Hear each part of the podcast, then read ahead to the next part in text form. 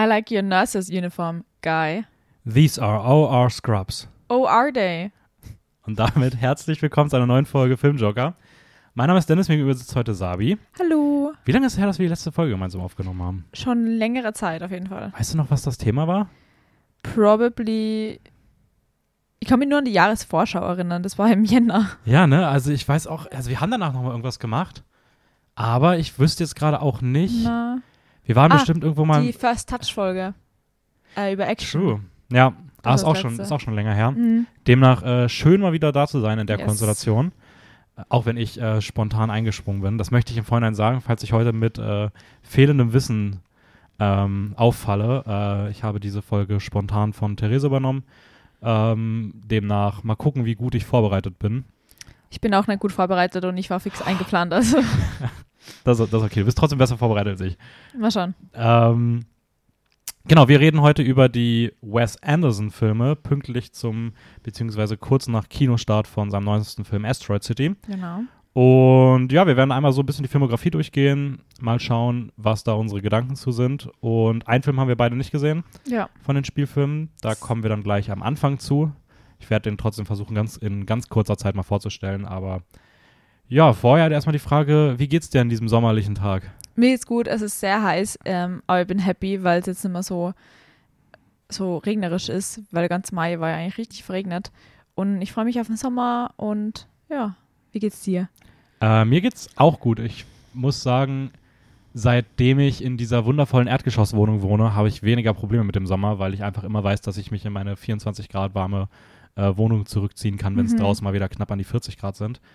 Ähm, demnach ist das gerade auch ganz entspannt eigentlich. Mir graust es ein wenig vor nächster Woche einer YouTube-Aufnahme, weil ich schon gehört habe, dass es bei dir etwas wärmer ist. Ja, ich habe Dachgeschosswohnung und das ist nicht so angenehm im Sommer. Aber ähm, nee, sonst eigentlich auch soweit ganz gut. Semester ist fast zu Ende. Mhm. Ähm, ja, ich versuche aktuell wieder jeden Tag irgendwie einen Film zu schauen. Ich Ich auch. habe fürs Wochenende auch tatsächlich genau drei Filme vor zu schauen. Mhm. Ich hoffe, ich schaffe die alle. Davon gehen zwei, fast zweieinhalb Stunden. Welche sind das? Äh, also ich will einmal Weird, The Al Yankovic Story schauen. Oh, Der geht ja, ein bisschen ja. kürzer. Mhm. Und dann will ich Chitty Chitty Bang Bang schauen, Mhm. weil ich den habe ich mir auf Chili ausgeliehen für 99 Cent und den habe ich nur noch bis Montag. Das heißt, ich muss den eigentlich am Wochenende schauen. Der geht aber 140 Minuten. Und ähm, Freaks Out will ich unbedingt Ah, sehen. ja. Der geht auch 140 Minuten. Der soll auch extrem gut sein. Ähm, ja. Nichts davon für die Film-Joker Challenge. Ich werde mir für die Film-Joker Challenge äh, The 40-Year, wie heißt der? The 40-Year-Old Version. The 40-Year-Old Version anschauen, weil Ich ich, habe bin den gerade bei Titel der. immer falsch gesagt. Das ist, der ist so schwer, sich zu merken. Ja, weil ich habe mir nur The 40 irgendwas gemerkt, aber ich werde dann für die Challenge schauen. Ähm, ich glaube, das ist so 22. Ähm, die Hauptfigur und die Mhm. Regieperson sind ident. Da bin ich gerade, also ich bin selber so drei Wochen behind, aber ich glaube, ich bin von unserer am weitesten vorne. Kann das sein? Boah, ich weiß nicht, wo Tobit ist. Tobit hat zu mir letztens gesagt, dass ich weiter vorne bin als er. Ja, Kann okay. aber auch mittlerweile anders sein. Also ich bin auch nicht so weit hinter, hinter euch. Ich Mhm. habe auch ganz gut aufgeholt. Ich hänge jetzt gerade bei der 80s Challenge. mhm. Ähm, ich glaube, das ist so 18, 19 oder sowas. Ja. Aber ja, ich, ich will da jetzt, äh, da will ich ranschauen von Akira Kurosawa, Mhm. ähm, um mich dem Ganzen schon mal ein bisschen anzunähern. Aber der geht halt drei Stunden, deswegen ist das jetzt wieder so ein bisschen so. Ja, bei mir war das ähnlich mit meinem highest rated Film auf der Watchlist, weil das war bei mir The Godfather. mm, und der geht, auch halt drei Stunden oder so. Ja. Und ich habe den jetzt nicht so gut gefunden. Also schon gut, aber jetzt nicht so meins. Ähm, jetzt war das so ein richtiger Brocken. Jetzt hat mich der recht demotiviert bei der Challenge. ja, der nächste, der nächste wird wieder gut. ja. Ähm, ich sobald das Semester bei mir vorbei ist, werde ich auf jeden Fall auch mal schauen, dass ich da ein bisschen äh, schneller wieder aufhole, weil theoretisch, wenn ich jeden Tag irgendwie einen Film schaue, habe ich danach, also bin ich innerhalb von einer Woche gefühlt wieder auf Stand so. Mhm. Aber das ist auch immer so eine Frage, wie man halt motiviert ist. Ne? Ja, so, Auf jeden ähm, Fall. Anyways, äh, weil wir heute auch gar nicht so lange mit anderen Themen ähm, Zeit verschwenden wollen, würde ich mal sagen, dass wir anfangen, uns über Wes Anderson zu unterhalten. Ähm, magst du vorher was zu ihm als Person sagen oder wollen wir mit seinem ersten Film anfangen? Äh, ich kann gern kurz was zu seiner Person sagen, weil da gibt es eigentlich eh nicht so viel online zu finden. Ich weiß nur, dass er 1969 geboren worden ist in Amerika ähm, und dass er Philosophie an der University of Texas in Austin studiert hat. Ähm, und dort hat er auch Owen Wilson kennengelernt Ah, okay, in seinem Studium. Und deswegen haben sie die angefreundet und deswegen spielt er in so viel von seinen Filmen mit und er hat so sein, sein Karriere als Schauspieler eigentlich so gepusht und den Durchbruch gegeben. Und das ist so das einzige so Persönliche, was man irgendwie findet über ihn, dass er ähm, heute Owen Wilson im Studium kennengelernt hat. In Texas. Er hat aber für mich irgendwie auch so diesen Vibe von einer Person, die wenig über sich bekannt gibt. Also Ja. irgendwie er wirkt, es ist, also das Ding ist, erinnert mich so ein bisschen von der Art und Weise, wie so seine Filme konzipiert sind, gibt er mir so ein bisschen so Spielberg-Vibes, in Mhm. dem Sinne, dass man das Gefühl hat, dass Filme für ihn auch so ein bisschen so eine Realitätsflucht sind und so eine Möglichkeit sind, irgendwie so, ja, ich weiß nicht, so eine, so eine verträumte Schutzschicht um sich herum zu, zu erstellen. Und das war irgendwie bei Ja. Spielberg. Spielberg hat für mich auch immer so diesen Vibe von diesem Filmemacher, der sich irgendwie in Welten flüchtet, um irgendwie nichts so richtig an sich ranzulassen, weswegen er irgendwie dann auch Fablemans dieses Jahr so, so das erste Mal so was wirklich Persönliches war und sowas und das irgendwie auch voll besonders war, nach Mhm. dem Motto so, nach 40 Jahren öffnet sich der Regisseur mal und zeigt irgendwie so mehr Privates irgendwie auch mal so in einem Film. Ja, ich glaube, bei Anderson ist das halt so, dass er viel autobiografisches äh, einarbeitet. Mhm. Bei Moonrise Kingdom ist das zum Beispiel ein starker Fall, da kommen wir aber später noch Ich drauf das fast zurück. sagen, das ist wahrscheinlich fast bei allen der Fall, oder? Ja, aber da, da habe ich halt so direkte Zitate. Ja. So. Ähm, und man kann halt schon viel auf sein Leben so, auf persönliche Quirks so zurückschließen, dass er auf jeden Fall mal auf seine Englischlehrerin einen fetten Crush gehabt hat oder so. Aber es sind Mhm. halt so Dinge, die man bei vielen Filmemacher, Macherinnen erkennen kann. Aber er gibt halt nicht so viel privates Preis. Ja. Ähm, ja, Genau. damit, glaube ich, können wir auch mal einsteigen. Ja. Äh, 1996, also da war Oh, er. ich hätte 94 angefangen. Du bist, ach, du magst die Kurzfilme noch mitnehmen. Ich würde nur kurz die wichtigsten Kurzfilme durchbesprechen, gerade weil das halt sein allererster Film war. Okay. Ähm, es geht nämlich um Bottle Rocket von 94, das ist ein Kurzfilm. Ähm, und das ist tatsächlich ein Schwarz-Weiß-Film mit Luke und Owen Wilson in der Hauptrolle, die zwei Brüder. Ähm, und es geht um zwei Freunde, die mit einer ähm, dritten Mann im Bunde irgendwie einen Raub begehen wollen. Genau. Und eigentlich hat der Film so richtige, richtige, unter Anführungszeichen, SchauspielerInnen beinhalten sollen, aber nachdem das Budget halt so niedrig war, hat er sich gedacht, ja fix, dann nehmen wir halt mal einen guten Freund, den Owen Wilson, und dann nehmen wir seinen Bruder Aglan nur mit, Luke Wilson. Ja, und ich sehe gerade, da war auch noch Robert äh, Musgrave dabei. Der war dann auch noch im ersten richtigen Spielfilm von ihm dabei. Aber mit dem hat er danach einfach nichts mehr gemacht. Also Uff. den hat er so richtig so, ja, die Probier beiden Wilsons aus. waren gut. Die Ah. nehmen wir mal mit für alle anderen Filme, der Rest droppt mal. Aber Aber das wollte ich nur kurz anmerken, weil das Mhm. so, so der Durchbruch, also nicht Durchbruch, aber so der Start von seiner Karriere war. Und darauf aufgebaut hat dann natürlich der, der Spielfilm, sein erster Spielfilm Bottle Rocket von 1996 mit dem deutschen Titel Durchgeknallt. Oh Gott, das wusste ich nicht. Oh nein. Ganz cringe, ja. Oh Gott, ich habe gar nicht mich über die deutschen Titel informiert. Die sind Ja, bestimmt nicht. furchtbar. Das ist das Einzige, was dabei Okay. gestanden ist, tatsächlich. Durchgeknallt. Ja. Ja, ähm, nee, aber stimmt schon. Ist eine gute, ist eine gute ähm, Herleitung, da nochmal so auf den Kurzfilm Bezug zu nehmen. Gerade weil das ja auch dann so die Grundlage für sein äh, Spielfilmdebüt war. Mhm. Äh, das ist auch der Film, den wir nicht gesehen haben. Ja. Ähm, ich habe den probiert in der Uni auszuleihen. Äh, an der Stelle auch mal danke, Uni, dass ihr die Filme immer auf eine Art und Weise zur Verfügung stellt, die man nicht abspielen kann. Das ist Mhm. wirklich cool, dass das halt so eine US-amerikanische Blu-ray war. Ähm, ja, leider gibt es den auch sonst nirgendwo. Demnach ähm, mussten wir den leider auslassen. Ähm, auch da wieder die gleichen drei Schauspieler im Kern, also Owen Mhm. Wilson, Luke Wilson und Robert Musgrave. Ähm, und ich würde mal sagen, es ist wahrscheinlich einfach eine längere Version, eine ausführlichere Version von dem Genau. äh, Kurzfilm von der Story. Also es geht nur ein bisschen mehr um diese persönlichen Beziehungen zwischen die Charaktere, weil irgendwie hat einer von diesen Brüdern halt einen Mental Breakdown gehabt und ist halt vom, von so einem mentalen, äh, von so einer Anstalt halt freigelassen, ne, freigelassen, ein Krankenhaus halt, ähm, Mental Hospital. Ähm, ist halt rausgekommen und sein Bruder ist eigentlich der, der, der viel verstörter und abgedrehter wirkt, wie der, der eigentlich im, in psychologischer Behandlung war. So, das ist so das Einzige, was man irgendwie raushören kann und dass sie halt den Anraub planen.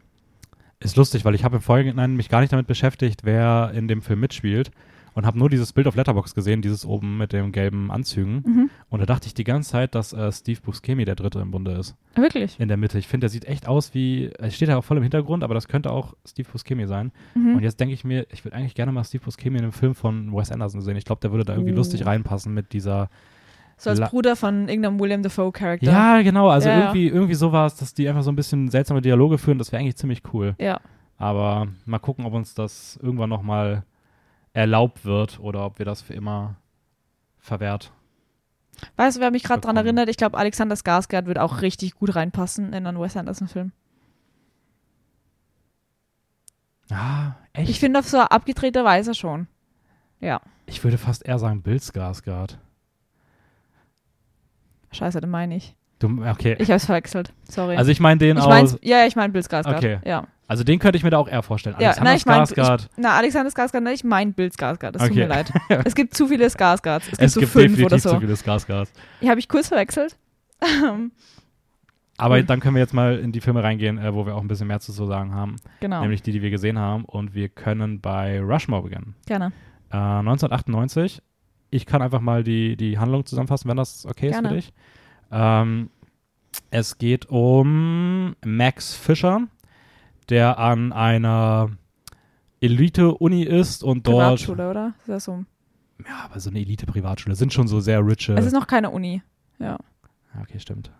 Ja, okay, Pri- Elite-Privatschule. Mhm. Und äh, er da immer wieder sehr negativ auffällt, weil er eigentlich so macht, worauf er Lust hat. Mhm. Und ähm, er ist auch so in allen möglichen AGs aktiv, teilweise auch alleine und macht eigentlich so sein Ding und ist irgendwie. Er ist so ein bisschen so ein Tryharder, aber nicht gerade der smarteste. Ja. Und ähm, er entwickelt dann auch noch ein bisschen eine ungesunde Obsession gegenüber äh, seiner Lehrerin. Ist es auch eng? Welches Fach ist es bei ihr? Äh, ich bin mir nicht sicher beim Fach, Sie- weil sie hat halt so eine, so ist ja- jüngere Gruppe. Ja, normalerweise macht sie auch eher so dieses Ozeanologie. Ja. Aber sie hat Ähm, schon sehr English-Teacher-Vibes. Ja, irgendwie schon, Ja. weil sie sitzt da irgendwie in der Bibliothek und in irgendwelchen Büchern und sowas und Ja. liest und korrigiert irgendwas, keine Ahnung. Ähm, zumindest entwickelt er da so eine ungesunde Obsession für sie und dann geht so ein bisschen sein Schulleben den Bach runter. Er möchte das aber nicht ganz wahrhaben und äh, beginnt dann auch noch eine Fehde mit einem, äh, Erwachsenen anderen- Mann.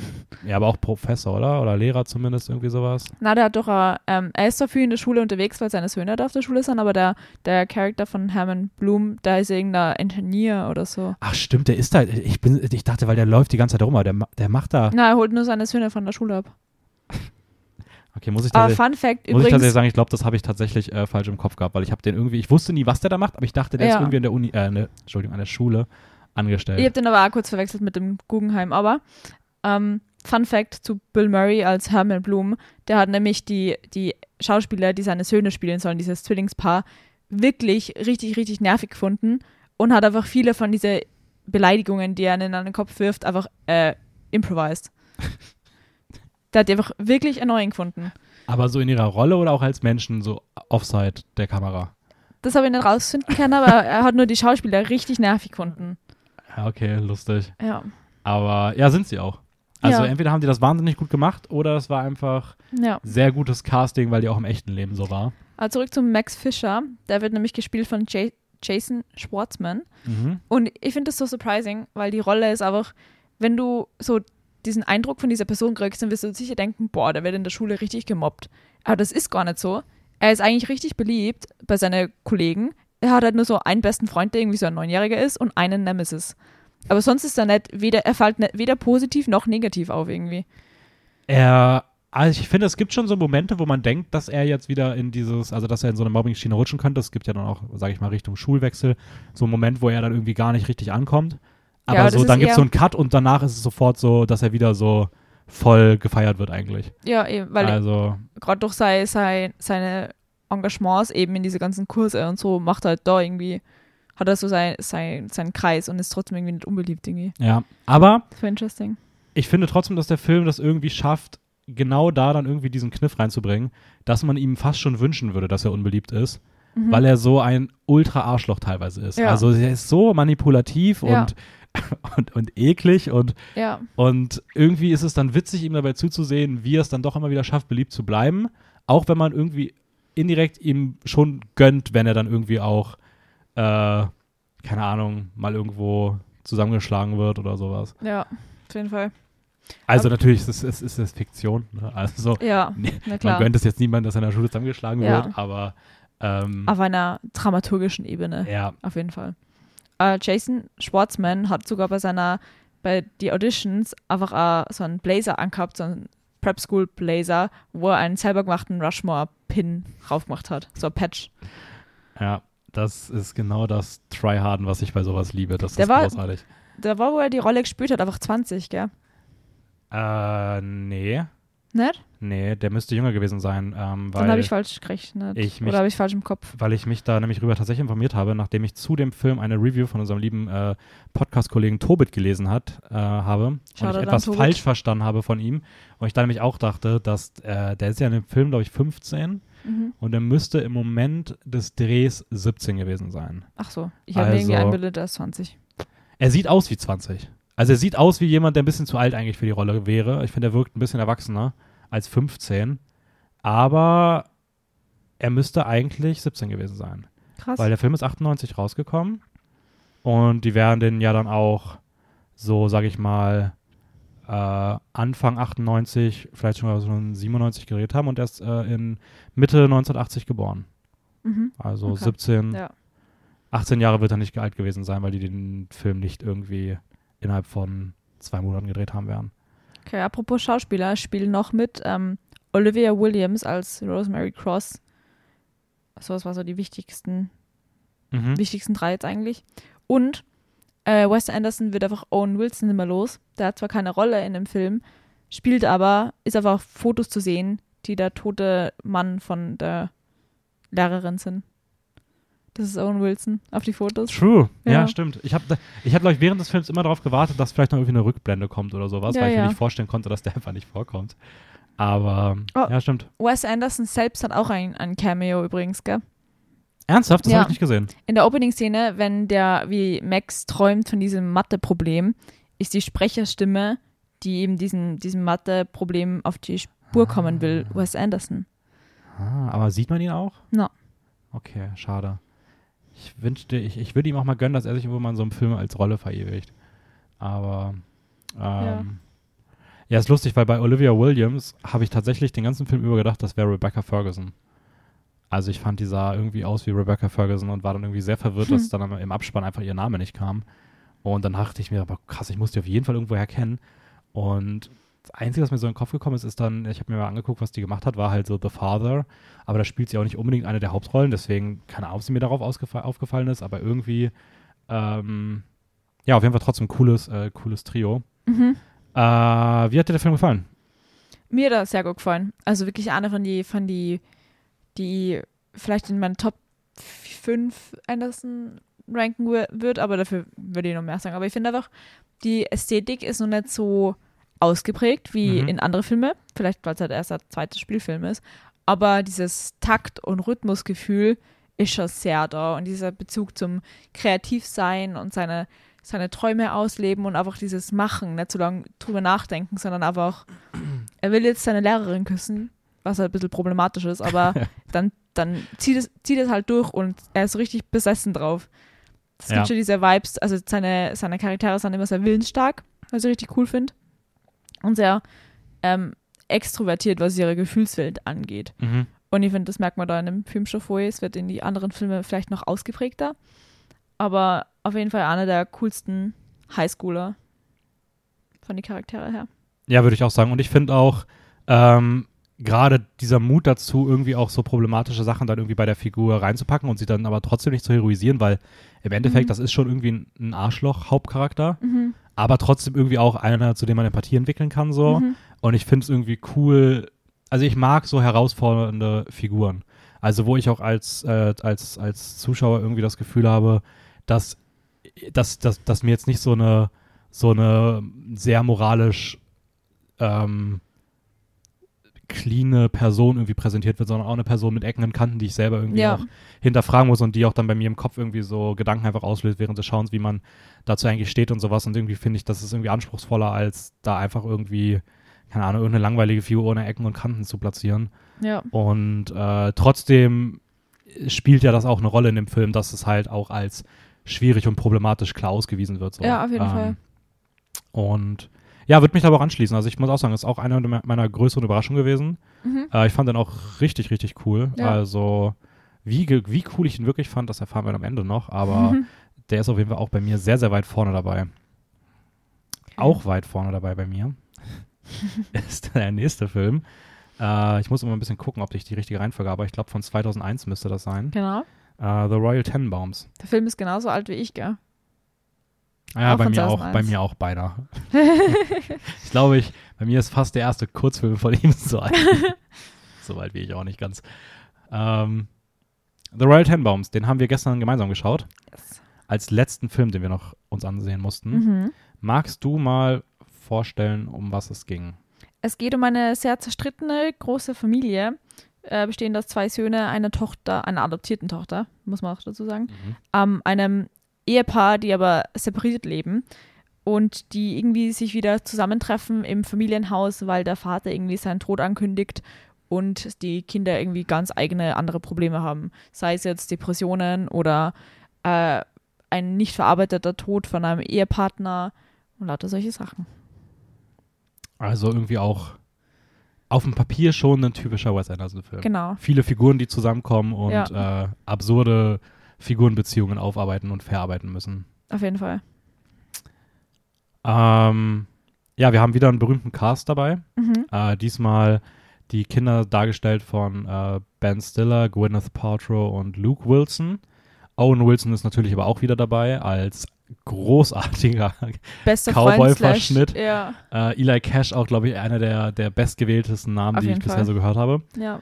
Ähm, außerdem noch äh, Angelica Houston und großartig und ich glaube auch so ein bisschen wahrscheinlich so der, der berühmteste oder der große Name des Films dann Gene Hackman in der Hauptrolle Mhm. ähm, als Familienoberhaupt. Und Bill Murray natürlich auch wieder dabei. ja, ja, da, da kommt dann hinten raus, kommt dann langsam. Man, ich finde, das ist so, man merkt jetzt schon so, das ist so dieser Film, wo er so seine bekannten Leute, ich meine, das ist ja sein, sein dritter Spielfilm jetzt, Mhm. Und man merkt schon so, dass er so die Rollen für diese bekannten Leute jetzt auch nach und nach so baut. Also ja, so, auf jeden Fall. so ein Owen Wilson, der, der hat dann zwar keine Hauptrolle mehr, aber da wird natürlich trotzdem eine präsente Rolle für und der wird halt ein Cowboy mit Drogenproblemen. So. Ja, und Bill Murray ist dann irgendwie auch dabei als, als, als was auch immer. er ist irgendwie, Ja, ist eigentlich so ein Ehemann und äh, Neuropsychologe oder so. ja, der, hat irgendwie, der hat einen sehr weirden Charakter, der Ja. ist so, so, so sehr, sehr, fast schon sehr unspektakulär Ja, vor allem mit so einem Wes Anderson-Film. 15-jährigen Sidekick, der auch irgendwelche Probleme hat. Also das ist einfach so, Ja. da ist er jetzt einfach dabei und so. Ja, das ist weird. Der hat noch irgendwas gespielt. Ah, der kam auch noch ein paar Mal, der kam auch ein paar Mal vor, der Sidekick. Ah, nee, Bullshit. Falschen angeklickt. Never mind. Ähm, ja, wie, wie hat dir Royal Tenenbaums gefallen? Was sind so deine Auch sehr Gedanken gut. dazu? Ähm, ich mag so Familiendynamiken immer sehr gern. Ähm, wo halt sie, man merkt halt, Wes Anderson hat vielleicht selber auch Geschwister, weil halt diese Mhm. Beziehungen zwischen, zwischen Brüdern und Schwestern halt sehr präsent irgendwie sind. Dieses ähm, Zusammenkommen und halt dann doch eine gute Zeit haben, aber es ist doch irgendwie schwer, weil man halt doch nur Sachen aus der Vergangenheit mitbringt und so. Das finde ich ganz cool. Und auch, dass sie, dass sie einfach solche absurden Elemente haben, wie es dann einfach alle hochbegabt. Die eine ist ähm, Stück, äh, Theaterstückschreiberin, der andere ist Tennis-Pro gewesen und der, der nächste ist einfach, hat mit 14 schon irgendwelche äh, Häuser gekauft und Finanzmärkte studiert. So. Ähm, ja, mir hat voll gefallen, weil die Vibes einfach so chaotisch waren und weil es so drunter und drüber gegangen ist und also richtig so schneller war. Und dieses Mal war die Ästhetik mehr, diese typische Wes Anderson-Ästhetik, ein bisschen Mhm. mehr im Vordergrund, weil es halt viel in diesem Haus stattfindet, das halt sehr orange ist irgendwie. Ja, so orange-rot-Töne und so. Ja, genau, Ich musste so gerade an dieses. Treppenhaus denken Ja, mit dieser genau. krass roten Wand. Ja. Aber mir hat das sehr gut gefallen. Ja, Ja. Ich, kann, ich kann mich da noch anschließen. Ähm, ich würde sogar, das kann ich schon mal vorwegnehmen, es ist für mich einer der absoluten Top-Filme von ihm. Ähm, ich, fand den, ich fand den richtig, richtig krass gut, weil äh, ich irgendwie das Gefühl habe, dass es einer der, ich glaube vielleicht sogar der Wes Anderson-Filme ist, wo mich die Handlung am meisten wirklich, also wirklich nur die Handlung am meisten mitgerissen hat. Also ich war richtig, ich war, also ich war richtig interessiert daran, wie sich Ja. das so entwickelt rund um den, den Vater, die, die Kinder und gleichzeitig hatte es auch so eine ehrliche emotionale Tragik teilweise in gewissen Figuren drin, dass man auch so wirklich mitgefühlt hat. Der war auch ein bisschen härter dann in manchen Momenten. Ja. Also ich meine äh, gerade auch das, sage ich mal so, die mentale Verfassung von dem einen der Söhne so. Ja. Äh, eigentlich sogar von beiden. Allen. Ähm, oh, eigentlich Äh, von allen. allen. Aber es da irgendwie auch sehr stark um solche Themen geht und sowas und auch äh, ein bisschen expliziter in der Darstellung teilweise wird. Vor allem so mit diesen Familiendynamiken, was sie da mit Arman, das ist so, wie ob du deinen Eltern vergeben kannst für Sachen, die sie gemacht haben, wie sie die erzogen haben, weil es sind ja auch nur Menschen. Mhm. Oder wie da diese gegenseitige Vergebung ist zwischen Söhnen und, und oder generell Kindern und ihren Eltern. Und wer jetzt so die Erziehung übernimmt und was für Personen das dann werden und hätte es anders auch sein können und so. Allah das dann schon eher so gröbere Thematiken und auch viel Tod in, Ja. in dem Film. Also ich glaube am meisten Tod von alle Wes, Wes, Wes Anderson-Filme, finde ich. Ja, Weil das halt explizit kommt sehr jetzt nicht viel vor, aber es reicht wahrscheinlich, um ihn an die Spitze der Wes Anderson-Filme zu setzen. Ja, genau. Es gibt zwar Filme, wo in denen es an unfassbar viele Schießereien gibt, aber irgendwie stirbt bei Wes Anderson auch nie wer. Ja. Also, ähm, so, wenn ich da an French Dispatch denke, der irgendwie, keine Ahnung, von allen Seiten in so ein Gefängnis reinkommen und sich alle nieder niederschießen, Ja. aber einfach alle die ganze Zeit stehen bleiben, so. Aber Mhm. ja, stimmt schon, hier ist es irgendwie dann auch wirklich, irgendwie wird's gezeigt. Ähm, ja, weiß ich nicht. Und ich muss auch sagen, so, ich mochte, wie der Film angefangen hat, ich mochte das Ende wahnsinnig gerne, auch so, wenn am Ende irgendwie so, ich finde, der, der hat sich auch in seinen letzten Minuten, hat er aus dieser kleinen Geschichte sowas viel Größeres gemacht, weil er Ja. irgendwie so die, weil er einfach so diese ganze Geschichte dann irgendwie so, irgendwie größer gemacht hat, es mehr erzählt hat, wo, wo es auch noch so hinging für die Figuren und es Mhm. sich dadurch einfach irgendwie so wie so ein Familienporträt angefühlt hat. Ja. Ähm, und der beste Soundtrack in einem Mit Wes Abstand der beste Soundtrack, ja. Also Wirklich. diese Musikwahl ist unfassbar geil gewesen. Ich habe noch ein paar Hanf äh, Fun Facts. Nämlich geht es äh, um die, die infamous BB-Gun. Nämlich ist dem Charakter von Ben Stiller von seinem Vater eine BB-Gun in die Hand geschossen worden. So eine kleine Platzpatrone ist das, Mhm. glaube ich. Ähm, auf jeden Fall zeigen sie dann einen Shot, wo er die Hand so in die Kamera Mhm. hält und man sieht diese Kugel. Und das ist nicht die Hand von Ben Stiller, sondern von Andrew Wilson, nämlich der Bruder von Owen und Luke Wilson. Mhm. Der hatte nämlich so eine BB-Gun in der Hand, weil ihm Owen Wilson die reingeschossen hat, wo sie Kinder waren. Ja, okay, ist lustig. Ja. Äh, Und ich habe noch mehr, es hört nicht auf. Ähm, es gibt ja einen, einen Falken, Mordecai. Mhm. Ähm, der sieht ja am Ende anders aus. Das thematisieren sie auch, dass er anders aussieht. Der Falke wurde einfach während der Produktion geklaut, gekidnappt und den haben sie dann für Lösegeld freikaufen müssen. Aber es hat irgendwie nicht funktioniert. Jetzt haben sie halt einfach einen anderen Vogel genommen. Nein, jetzt ernsthaft? Ja. Da wurde, warte kurz, an einem Filmset Wurde, wurde, ein, wurde ein, ein ein, ein, darstellender Falke gekidnappt. gekidnappt und es Und sie wurde haben halt- ja, aber Oh, es ist bitte, kann, er, kann er das bitte verfilmen? Ich will Ja. diese Geschichte sehen. aber es ist nicht schnell genug weitergegangen. Jetzt haben sie einfach einen anderen Falken genommen. Das ist ja lustig. Also Ja. ist natürlich auch vollkommen absurd, aber ich würde gerne einen Film sehen, wo es. Das klingt auch wie eine Wes Anderson-Geschichte. Also das Ja. könnte auch so oder oder so einen ähm, Martin McDonough-Film oder irgendwie sowas, so einfach so eine Geschichte um so einen Ja. gekidnappten Filmfalken. Ich habe noch einen dritten Fun Fact und der ist auch sehr persönlich, finde ich. Ähm, und zwar der Kuma Palana, das ist der Schauspieler von Pagoda, diesem Assistent Mhm. von, von dem Vater. Ähm, der ist, hat in jedem Film von Wes Anderson, ähm, außer in, in The Life Aquatic, ähm, eine kleine Rolle bekommen, weil der Schauspieler, also der war damals kein Schauspieler, der war aber in einem, in einem Lieblingscafé von Wes Anderson in Dallas, Texas angestellt und der hat den so nett gefunden, dass er einfach gefragt hat, fix, magst du bei meinen Filmen mitmachen? Und er hat gesagt, ja. Ah, krass, cool. Also das war eigentlich auch kein aber, Schauspieler. aber auch nur in den früheren, ne? Also ich glaube nach. ja, der ist 2013 gestorben, leider. Ah, okay. Deswegen. Aber Okay. in alle, wo er halt am Leben war, außer Life Aquatic, hat er halt mitgespielt, als so eine kleine Rolle. Ah, sehr cool. Hm. Ja, voll, äh, weiß ich nicht, irgendwie. Ich finde, der, der fühlt sich aber auch. Also jetzt zumindest, die, also ich bin ehrlich, ich habe eigentlich nur die Rolle jetzt in Royal Tenenbaums auch von ihm so wirklich wahrgenommen. Ja. So, zumindest, dass ich es jetzt gerade noch im Kopf habe. Aber da fühlt sich die Rolle auch irgendwie, die fühlt sich so an wie geschrieben dafür, dass er als Darsteller Spaß beim Dreh hat. Ja. Also die, die hat zwar irgendwie auch eine Story-Relevanz, aber die hat einfach so ein paar weirde Szenen, wo ich glaube, dass es einfach Spaß macht, die zu spielen so. Ja, Und so fühlt Fall. sich das auch an, als ob die so konzipiert wurde irgendwie. So ähm, eher mehr so als funny Sidekick. Ja, So. voll. Ja. Ja, cool. Ähm, dann gehen wir zum nächsten rüber. Wir sind jetzt. Haben wir eh schon angesprochen, im Jahre 2004. Ah, wir sind 2004. wir machen weiter bei den. Äh, ganz kurz, bevor wir zu dem Film kommen, ich muss noch ganz, es tut mir leid, ich muss noch ganz schnell was zu Rushmore na nachtragen, weil ich meinen wichtigsten Punkt bei dem Film vergessen habe. Bitte. Ähm, ich finde es bei, und ich nehme, ich da, ich da auch auf später noch Bezug nehmen möchte, äh, ich finde es bei Rushmore auch besonders cool, dass diese ganze Geschichte, ähm, also Max ist ja auch so, er macht ja auch so ein bisschen Theaterstücke und sowas, Mhm. die er schreibt. Und der ganze Film hat so weirde narrative Entwicklungen, wenn auf einmal, keine Ahnung, irgend so ein kleiner Siebenjähriger ihn in seinem Friseursalon irgendwie aufsucht und dann irgendwie so die Gespräche führen, als ob es irgendwie gerade um irgendwie Schutzgeld geht oder sowas Ja. oder um Erpressung geht. Und ich finde, dass dieser ganze Film so wirkt, als sei er von einem Schüler geschrieben. Und ich finde, das passt extrem gut Ja. zu der Figur, weil er ja auch ein Schüler, äh, Theaterregisseur ist, der auch dort irgendwie so Stücke schreibt, Ja. die irgendwie, wo man halt immer so diese, dieses, diesen Blick des, des Schülers irgendwie merkt. Und ich finde, Rushmore ist irgendwie so ein Spiegel davon ähm, in seiner narrativen Struktur, was ich irgendwie ziemlich cool finde. Aber anyways, äh, das Fall. wollte ich nur kurz nachtragen. Jetzt gehen wir zurück zu The Life Aquatic of, äh, nee, The Life Aquatic with Steve Sisu. Ähm, 2004 hast du schon gesagt. Mhm. Diesmal wieder Bill Murray zurück in seine Hauptrolle als legendärer Dokumentarfilmmacher für Unterwasserfilme. Ähm, an seiner Seite natürlich auch wieder Owen Wilson als verlorener Sohn, sage ich mal. Ja. Ähm, Sohn. verlorener, vermeintlicher Sohn. Äh, Kate Name. Blanchett stößt neu zum, zum, zum Cast dazu und auch Willem Dafoe in seiner, ich glaube, ersten Mhm. Rolle für Wes Anderson. Viele weitere sollten folgen.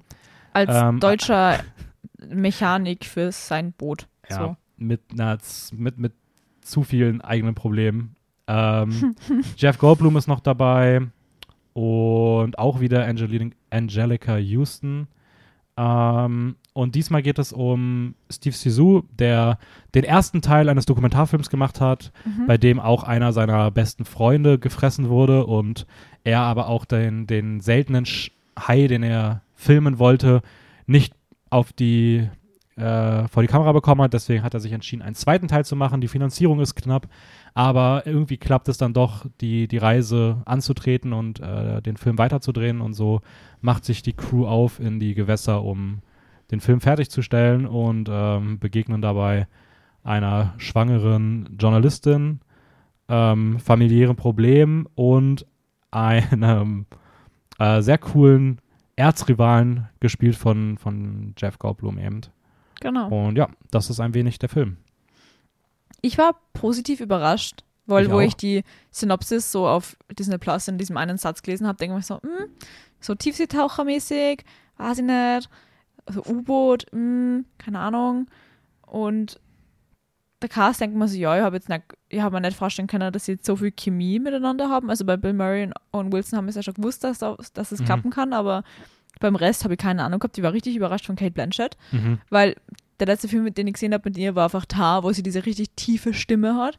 Mhm. Und jetzt ist einfach so, ist sie einfach 20 Jahre jünger fast und mit diesem, diesem britischen Akzent, der so Ja. richtig die hohe, piepse Stimme hat, das hat mich richtig überrascht. Ich habe auch tatsächlich nach ihrer ersten Szene kurz Stopp gemacht und bin auf Letterboxd gegangen und wollte na musste nachgucken, ob es wirklich sie ist. Ja, Weil ich auch bei der Stimme so war, so, also ich, das hier ist doch Kate Blanchett, aber das klingt so nicht nach Kate Blanchett. ja, Aber es klang auch nicht so, also oft hört man mal so äh, Akzenten dann irgendwie raus, dass man sich denkt, so, boah, unnötig, dass du deine Stimme verstellst.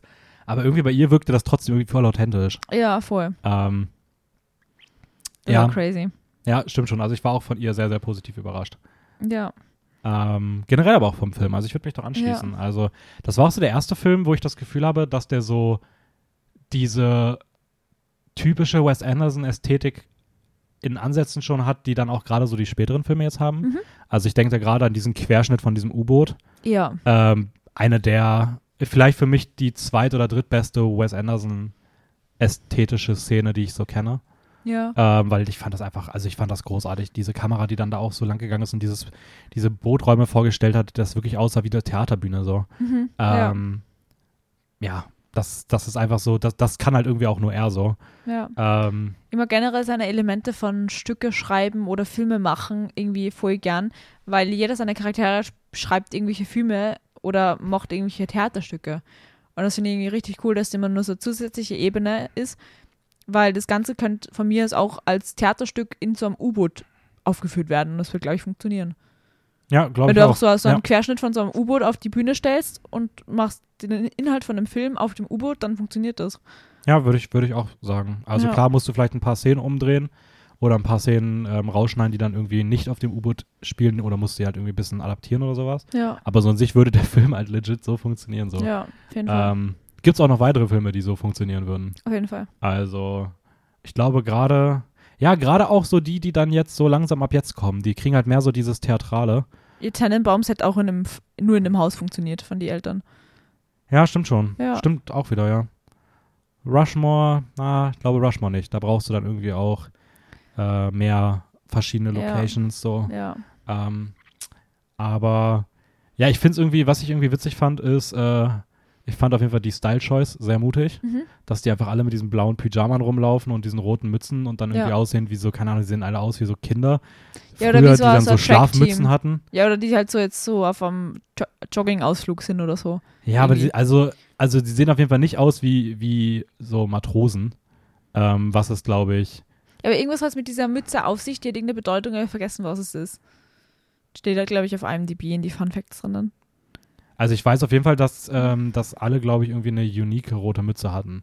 Also dass Oh. keine rote Mütze die gleiche war. Cool. Ähm, aber ja, keine Ahnung. Also ich, ich fand es trotzdem cool. Also ich, ich muss sagen, ich mochte die, das Ästhetische irgendwie, weil das hat es irgendwie unterhaltsamer gemacht.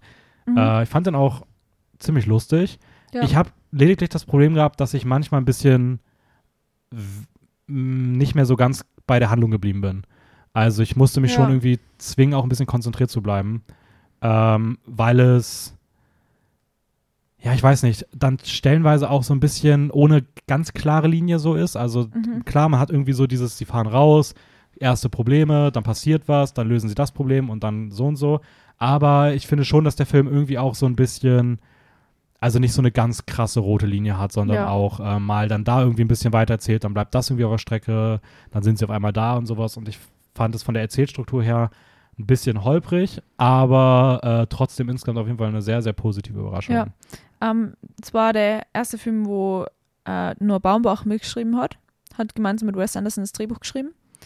Ähm, und ich finde gerade diese kleinen Stop-Motion-Sequenzen richtig cool, weil es gibt immer wieder Stellen, allem von den Meerestiere, die Mhm. Stop-Motion animiert sind. Und im ersten Moment habe ich mir so, hey, das schaut nicht normal aus wie halt der Rest vom Film, sondern dass es halt Stop-Motion ist. Und habe irgendwie cool gefunden, so als kleiner, was nicht, Vorbereitung vielleicht auf die nächsten Filme, die dann kommen sind mit Stop-Motion. Oder er hat irgendwie schon seine Liebe zu diesem Stop-Motion-Detail entdeckt. Ja, ähm, auch sehr cool. Er hat das, ähm, ich habe gerade nochmal nachschauen wollen, äh, aber ich weiß es trotzdem, äh, dass Henry Selick hat die animiert, der ja Mhm, auch für Studio Leica, glaube ich, ähm, viele Filme gemacht hat, also so Coraline und äh, die alle von dieser Ästhetik her. Mhm. Und der auch hier diese, äh, diese, diese Tiere, Unterwasserwesen halt animiert hat cool. und es irgendwie auch so einen eigenen Charme hat. Also ich Ja. weiß nicht, es hat so dieses, ähm, es fühlt sich irgendwie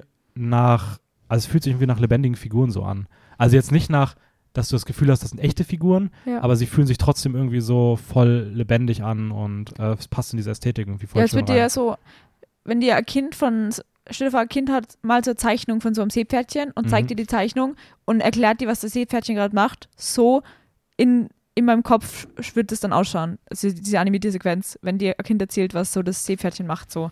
Genau den gleichen Stil hat es irgendwie für mich. Ja, das ist äh, schön auf den Punkt gebracht. Danke. Aber ich, ich weiß, was du meinst, ja. Ähm, und ich habe noch einen Fun Fact, ich liebe Fun Facts. Ähm, Finde ich, finde ich auch super, dass du die, dass, äh, dass du die Funfacts ausgesucht hast. danke. Es mag- ist irgendwie der, der lustigste Teil für mich. Ja, finde find Ähm, ich auch wirklich gut. Also. Es gibt ja bei richtig viele Soundtracks von David Bowie. Das ist so Gitarre, die von Sir Oh. George ähm, gespielt worden sind und die das selber ähm, übersetzt auf Portugiesisch und die halt dann selber ähm, eingespielt und halt so arrangiert, dass man es mit der Ka Gitarre mitspielen kann. Ja, da muss ich Alles auch sagen, äh, dass die, die, den, den Soundtrack fand ich auch ziemlich cool. Gerade Ja. deswegen. Also jedes Mal, wenn der da oben auf dem Schiff saß und äh, das, das gesungen hat, das war, das war richtig cool, dass die, Ja. äh, dass die Musik so in der Story verankert war. Ja, auf jeden Fall. Ähm, okay, cool. Ja. Äh, nächster, Okay, ich kann den Namen nie aussprechen. The Darjeeling Limited. Genau. 2007. Ähm, Soll ich kurz zusammenfassen, Würde auch geht? wieder auf einer Bühne funktionieren, by the way. Auf jeden Fall. Da brauchst du halt nur einen Querschnitt von einem Zug. ja. Ja. Und vielleicht hinten so einen Hügel. ja. Ähm, es geht um, nach ein Jahr nach dem Tod von, einem, von ihrem Vater treffen sich drei Söhne. Ähm, Francis, der Älteste, dann Jack, der Jüngste und Peter, der Mittlere, ähm, in einem Zug in Indien wieder. Und ähm, der Älteste hat halt für sie eine riesige Reise vorbereitet, auf der sie sich selber wiederfinden und zueinander finden sollen als Brüder. Mhm. Genau. Und auch hier wieder ähm, ein, ein neues Gesicht zum Wes Anderson Cast, was ab jetzt öfter auftauchen wird. Ja. Äh, nämlich Adrian Brody, Uh, der ab dem Zeitpunkt auch gefühlt in jetzt jedem mitgespielt hat. ich liebe Adrian Brody. Äh, ja. Ja, die, die Brüder sind alle drei super. ja. Äh, auch Owen Wilson und Jason Schwartzman dann als die beiden anderen auch wieder zurück. Allem, Du hast nicht etablieren müssen in dem Film, wer der Jüngste oder wer der Älteste ist. Du hast es gemerkt an die Charaktere. Ja, Du hast sofort gewusst, Owen Wilson, Charakter vom Ältesten und sofort Jason Schwartzman, der Jüngste, weil so ruhig ist und so. Also diese Geschwisterdynamik wieder auf den Punkt gebracht. ja. Ähm, also richtig cool. Und vor allem jeder hat wieder seine eigenen Quirks. Der Owen Wilson hat eigentlich so einen Suizidversuch hinter sich, weil er halt mit dem Motorrad irgendwo dagegen gefahren ist. Und Adrian Brody hat halt eigentlich eine schwangere Frau, die so zu Hause sitzt. Und Mhm. Wobei ich auch bei Owen Wilson sagen muss, ich finde, den ganzen Film über weiß man nicht, ob man das wirklich glauben soll. ja, weil er viel Scheiße labert. Ja, genau. Es ist so, man denkt sich, also, man, man, man geht auch ran mit diesem Gedanken so, mal gucken, was da wirklich Ja, hintersteckt. aber wenn du man hat so ein schweres Gefühl, also man weiß nicht, ob man ihm glaubt, aber es hat trotzdem so eine Schwere ja, ja, mit sich. Ja, ja, so. ja, ja, stimmt schon. Und der Jüngste, der Jack, der einfach eine F- eine Ex-Freundin oder Freundin in Paris sitzen hat, die auf ihn wartet. Und dazu gibt es aus dem gleichen Jahr, 2007, einen Kurzfilm, der den Prolog sozusagen darstellen soll. Das, der heißt nämlich Hotel Chevalier, wo eben Jack und seine Freundin da über ihre Beziehung reden. Und das soll anscheinend Ah. zwei Wochen spielen, bevor sie auf den, bevor der Jack dann in dem Zug ist. ah, okay, das ist aber cool. Ja. Ah, scheiße, den hätte, den hätte ich mir dann doch gerne mal angeschaut. Das hätte mich schon interessiert. Ich weiß ja nicht, wo es den zur Verfügung gibt, Safe aber auf YouTube. Also die probably. Kurzfilme gibt es bestimmt auf YouTube. Ja, und der ist anscheinend, also der Kurzfilm jetzt, in zweieinhalb Tagen gefilmt worden und der war komplett auf dem privaten PC von äh, Wes Anderson, ist er geschnitten worden. Also nur dort.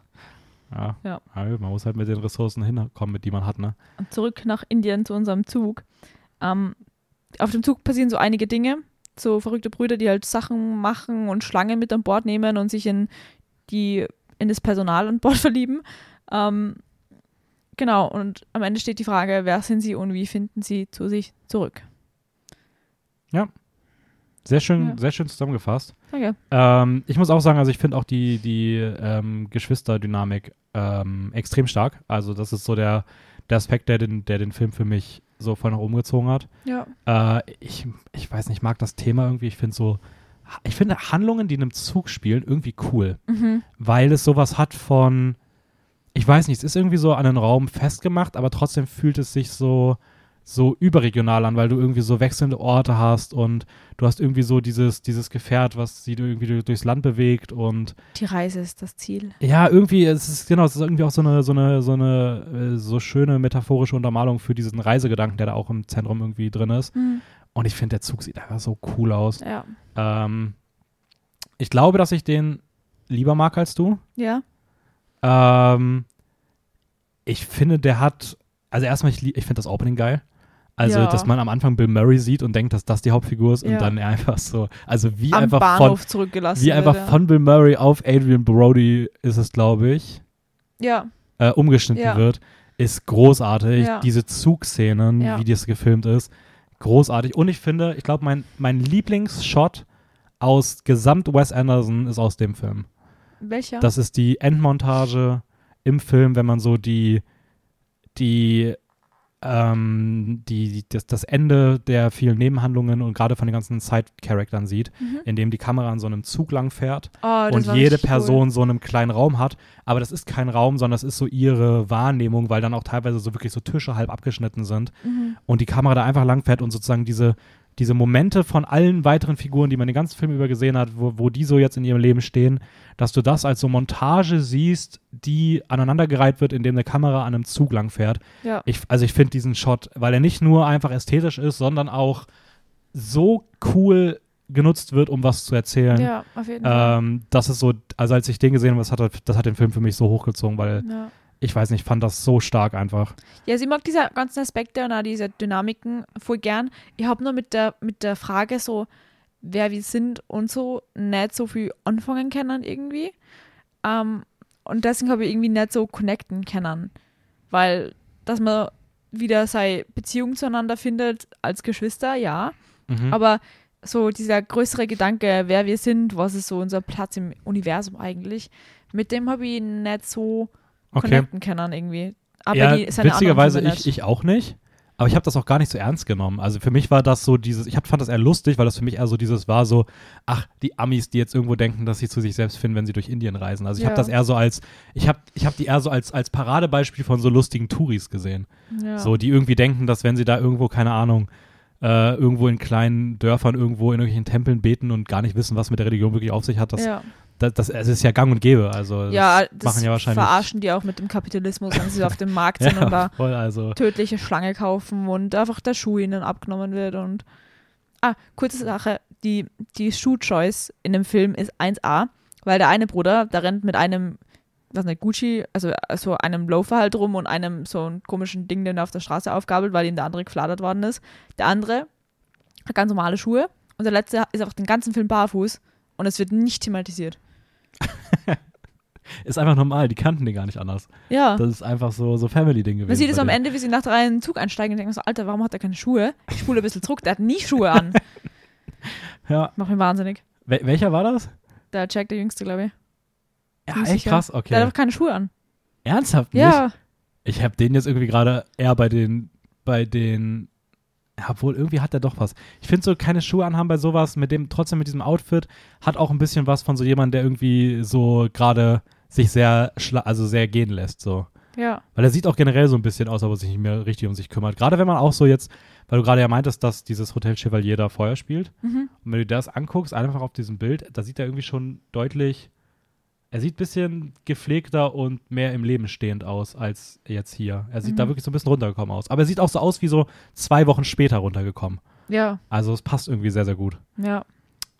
Äh, Äh, ich habe nur einen kleinen Fun Fact. Und zwar, die drei Brüder sind benannt worden nach Francis Ford Coppola. Peter Bogdanovich. Wie spricht man das aus? Kennst du den? demnach weiß ich auch nicht, wie man ihn ausspricht. Bogdana- Bogdanovich? Keine Ahnung. Klingt super. Danke. es geht um Peter auf jeden Fall. Und Jack Nicholson. Ah, krass. Das sind die Namensgeber für die Brüder. Aber warum? Also gibt es irgendeinen Grund für oder? Mm, Keine Ahnung. Okay, aber okay. Witzig. Ja. Also, ich, ich finde es immer lustig, wenn man immer so merkt, wo so äh, Filmschaffende irgendwie ihre Inspiration für Sachen herbekommen, dass das dann doch auch, auch irgendwie manchmal auch so, so absurd simpel irgendwie ist. Mm, So, ja, ich mag die drei Leute, deswegen benenne ich die einfach danach.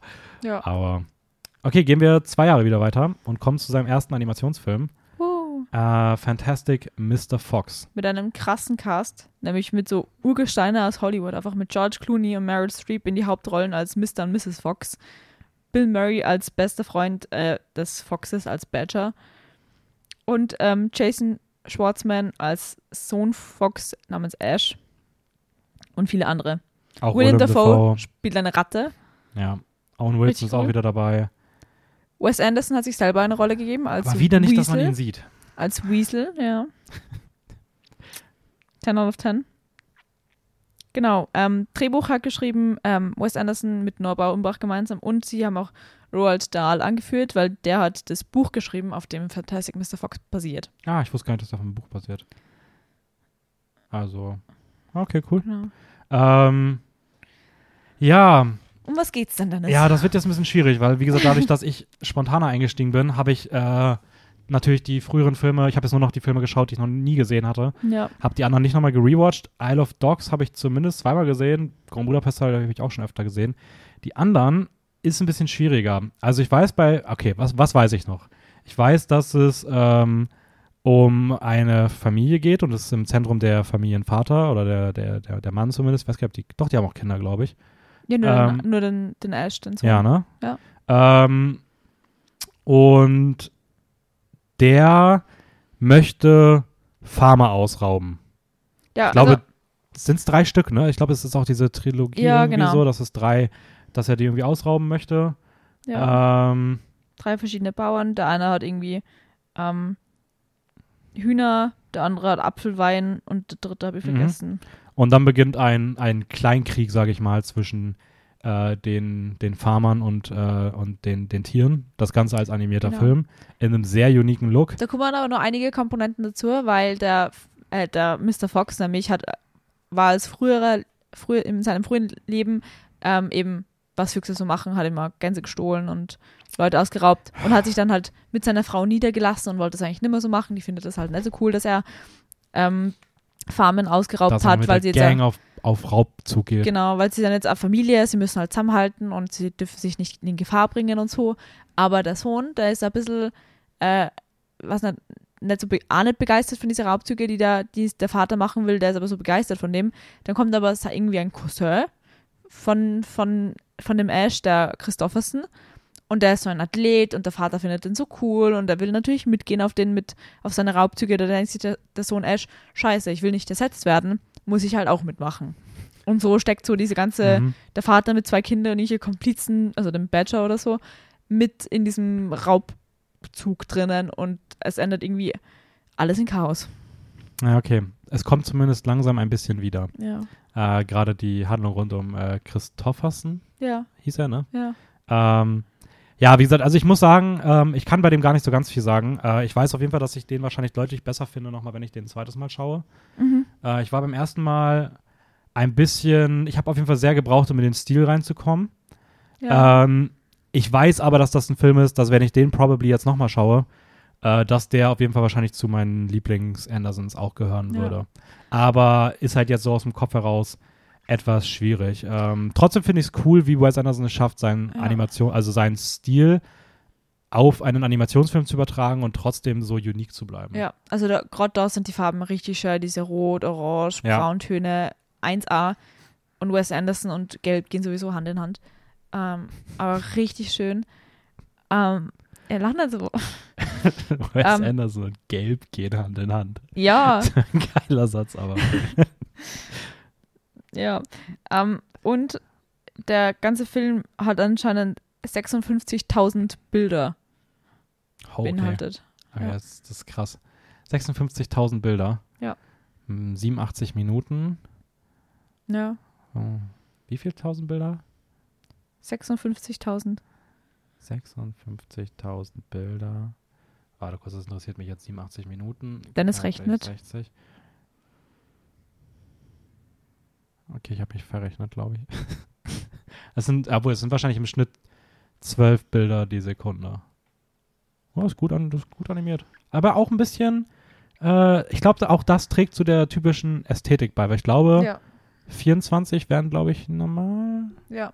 Aber ja, klar, es funktioniert einfach. Aber äh, es Ähm, klingt auf jeden Fall erstmal natürlich extrem viel. Die einzige Szene, in der CGI verwendet wurde, ist, wie etwas überflutet wird. Ich sage nicht- mehr dazu wegen Spoiler und so. Aber es gibt Wasser und es wird überflutet. Es gibt nur eine Szene, wo CGI verwendet wird. Ja, gerade Wasser ist natürlich immer sehr.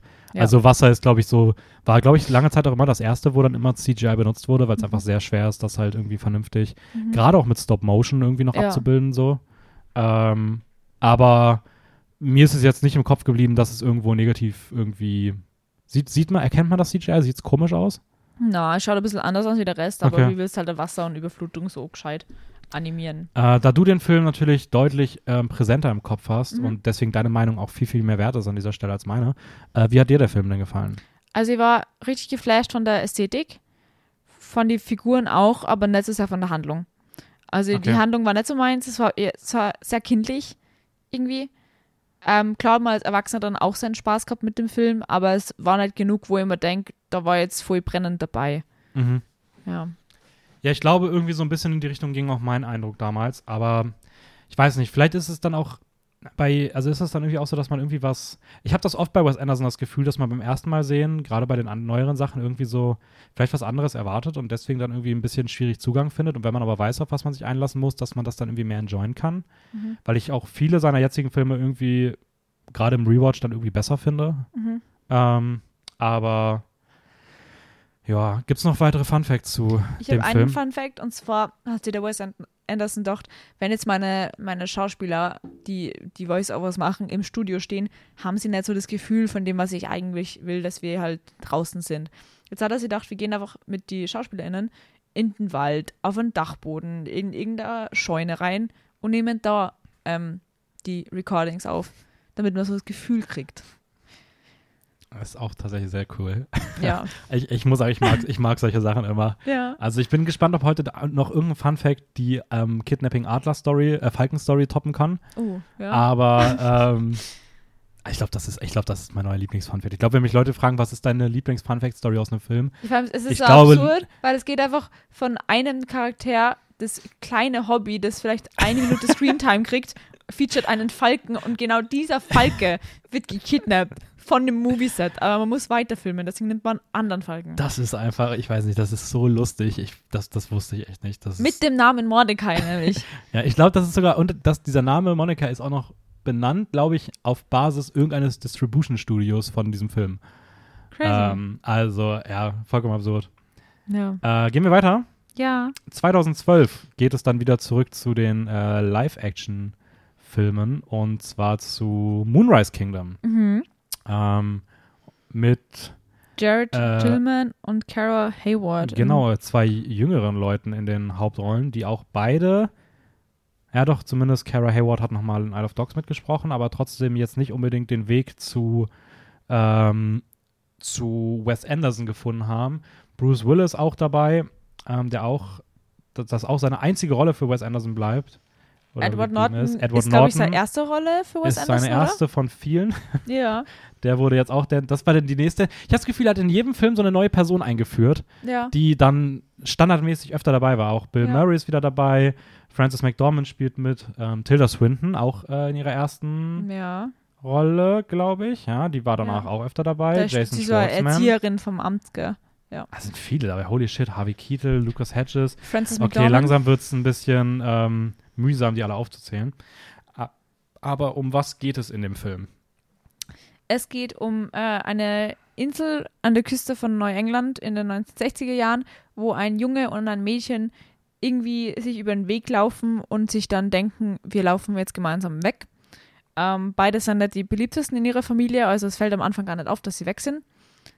Äh, und sie wollen halt gemeinsam auf so einen Campingtrip im Prinzip gehen und weglaufen gemeinsam. Finden die Eltern jetzt nicht, nicht so geil, weil sie so zwölf sind oder so. Surprise, surprise. Ja. Und da werfen sie irgendwie die ganze Stadt durch die, in, durch die Ordnung irgendwie. Ähm, ist er nicht auch noch irgendwie so ein Pfadfinder oder irgendwie sowas? Also, genau, er ist Teil von so einer Pfadfindergruppe, wo Edward Norton ähm, als Scoutmaster Ward der Führer ist von dieser Gruppe und die sind natürlich richtig brennend darauf interessiert, ihr, ihr Teammitglied wiederzufinden. Genau. Ja, also ich habe den, bei mir ist leider auch schon ein bisschen länger her, dass ich den gesehen habe, aber ich weiß auf jeden Fall, dass ich äh, Moonrise Kingdom komplett liebe. Also ich finde den, ich finde den großartig. Ich finde die Farbpalette wunderschön. Trotzdem ist es nicht zu artifiziell. Also es ist Mhm. irgendwie schon in dieser Natur irgendwie eingebettet.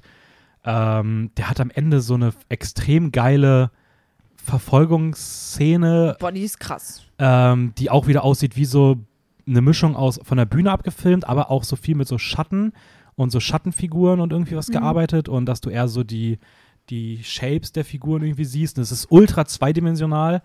Aber ich finde die, also ich, ja, das gibt's, also, ähm, und ich finde, das ist so, ich, ich liebe melancholische, schrägstrich nostalgische Filme, die so diesen Vibe haben und das ist für mich so der beste in dem, also von den Wes Anderson Filmen, der in dieser, Ja. in dieser, in dieser Jugendmelancholie irgendwie sich suhlt und äh, allein deswegen hat er mich extrem bekommen. Ich hätte den Film gern besser gefunden, aber ich habe mit der Thematik nicht nichts anfangen können. Ich habe das irgendwie ein bisschen weird gefunden und nicht so natürlich irgendwie. Mhm. Ja, kann ich verstehen, so weil diese jugendliche Romanze, gerade wenn die dann auf dieser Wes Anderson Art irgendwie erzählt wird, natürlich grad- irgendwie sehr ja. weird auch wirken kann. So. Nicht best gemeint, aber ich kann halt mit so Kinder-Stories nicht so viel anfangen, weil das sind ja so Kinder. Weißt du, was ich meine?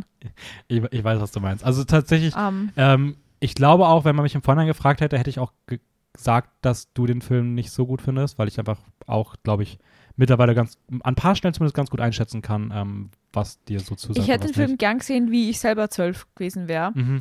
Ähm, weil dann wäre es wahrscheinlich so ein Film wie Spirited Away für mich gewesen, den ich richtig, richtig geil finde und der richtig nostalgisch ist und je jedes Mal zum Heulen anfangen, wenn ich die Melodie höre.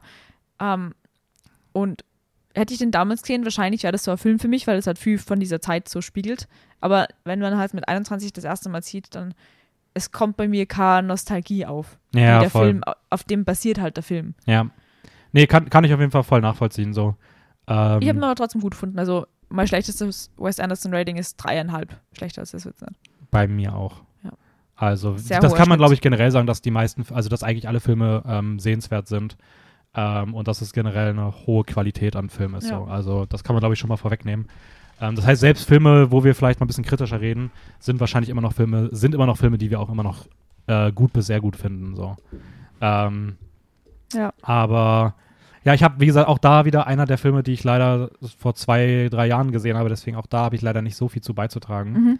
Ähm, gibt es deinerseits zu dem Film noch was? Oder Ein Fun Fact. ein Fun Fact noch, okay. Äh, Susi findet ja bei sich zu Hause das, ähm, so ein so Flyer mit Coping with a Troubled Child, warum sie dann noch wegläuft. mhm. Ähm, und anscheinend ist Wes Anderson genau sowas passiert. Er hat so einen Flyer gefunden, wo ähm, Coping with a Troubled Child oben steht. Und er hat sofort gewusst, wer, wen der Flyer meint. Er hat nicht mal drüber nachdenken müssen. Er hat gleich gefühlt, dass es er ist. Ah, krass. Und das halt dann irgendwie so eingebettet. Ja. Also theoretisch hätte es auch ein anderes Kind sein können, hat er gesagt, aber er hat es halt sofort angesprochen gefühlt. Ich muss ganz ehrlich sagen, ich glaube, ich würde es teilweise irgendwie spannend finden, zu wissen, ob mir die Filme noch mehr gefallen würden, wenn ich die persönliche Art noch mehr durchspüren würde. Weil ich glaube, wenn man das so irgendwie diese Verbindung mehr wüsste, auch während des Films und das irgendwie emotional noch mehr ausgearbeitet wird, habe ich schon das Gefühl, dass ich noch mehr Connection irgendwie zu aufbauen könnte. Ja. Das war jetzt schon an ein paar Stellen so der Fall, wo ich das Gefühl habe, so, so auch das wieder, was ich meine, dass irgendwie die Art und Weise, wie er das dann umsetzt, irgendwie immer auch wie so ein bisschen wie so ein Schutzmechanismus wirkt. Mhm. Ähm, aber ja, okay. Äh, ergibt auf jeden Fall Sinn, dass auch hier natürlich was in der Richtung drin steckt. Ähm, gehen wir rüber zu seinem Magnum Opus, Ja. zu Grand Budapest Hotel 2014. Ähm, Ralph Fiennes, alias der Voldemort-Darsteller in der Hauptrolle. Ähm, M. M. Gustave. Monsieur Gustave. Äh, F. Murray Abraham noch dabei, Tony Revolori. Auch jemand, wo ich sagen muss, überrascht mich, dass der nicht, obwohl der hat auch eigentlich jetzt in jedem mittlerweile mitgespielt, in jedem Live-Action. Ich glaube seit Grand Budapest, oder? Ja, aber immer nur, aber jetzt mittlerweile nur noch in kleineren Rollen.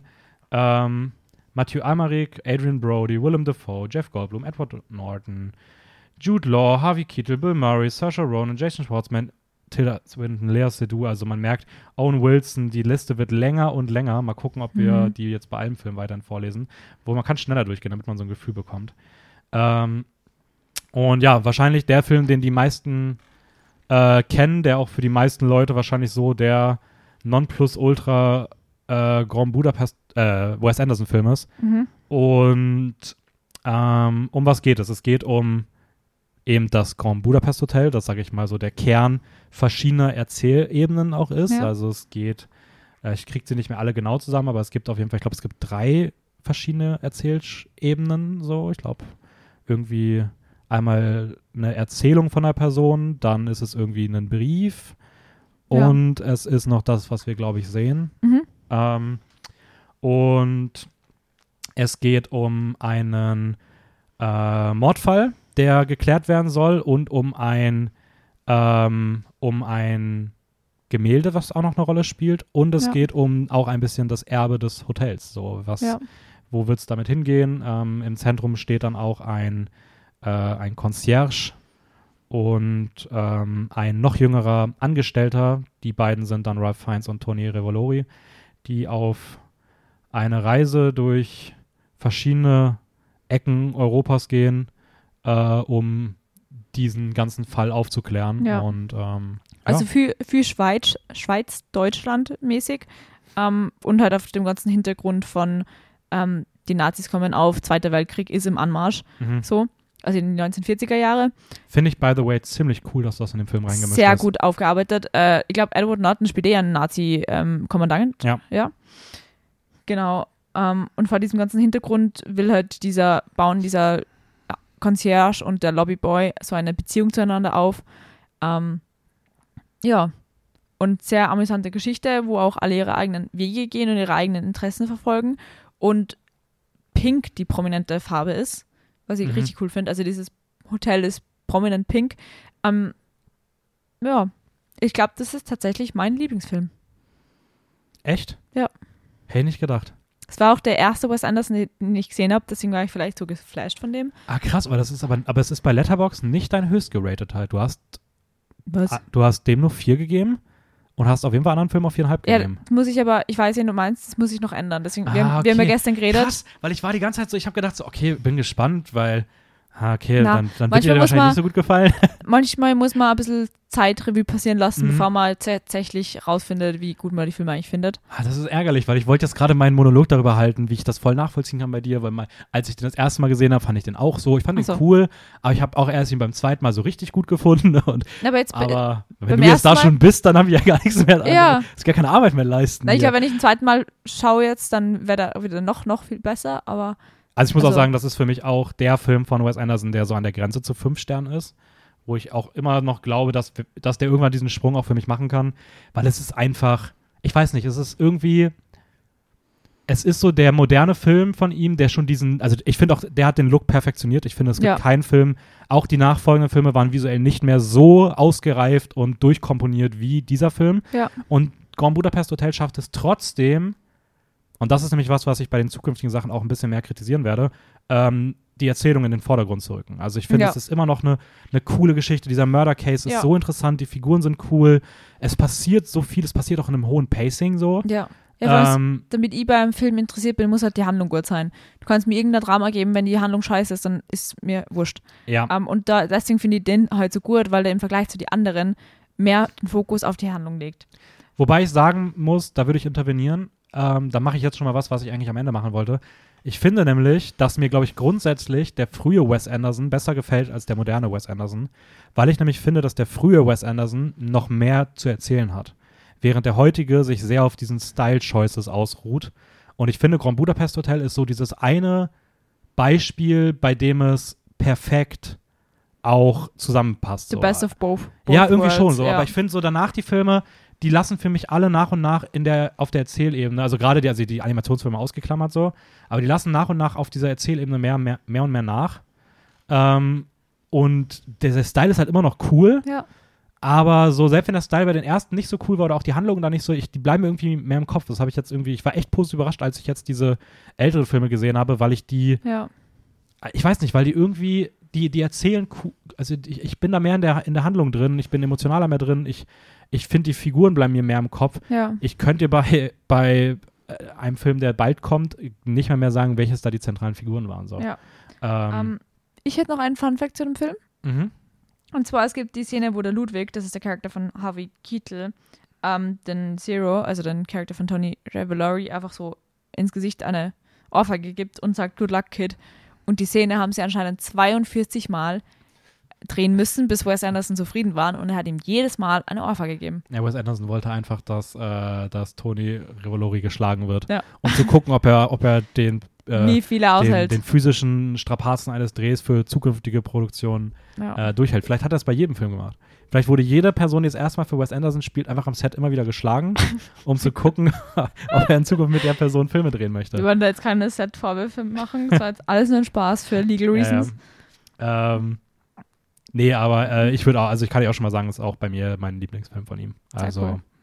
ähm, da sind wir, glaube ich, beide mit, mit, mit langweiligen ähm, Mainstream-Meinungen versehen und müssen halt leider sagen, wir haben jetzt halt kein, einfach auch wir haben, gute wir haben, Meinung wir haben ist. jetzt keinen coolen Take, aller wir finden den und den besser, sondern ja, wenn es halt eine coole Meinung ist, dann, dann muss Ja. man das halt schon. obwohl ich sagen muss, dass für mich zwei Filme sehr, sehr dicht drangekommen sind. Das hätte ich nicht gedacht im Vorhinein.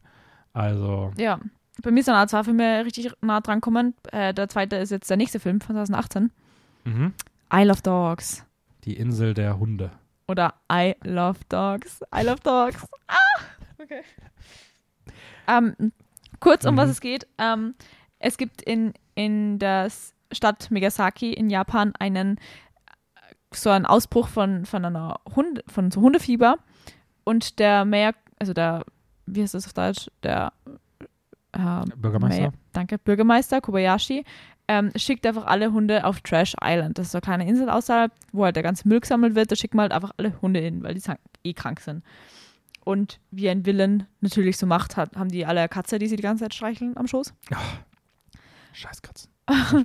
und auf der Insel ähm, gibt es halt einen Jungen, der irgendwie adoptiert worden ist von diesem Mayor Kobayashi, der Atari, der seinen Hund Spots wiederfinden möchte.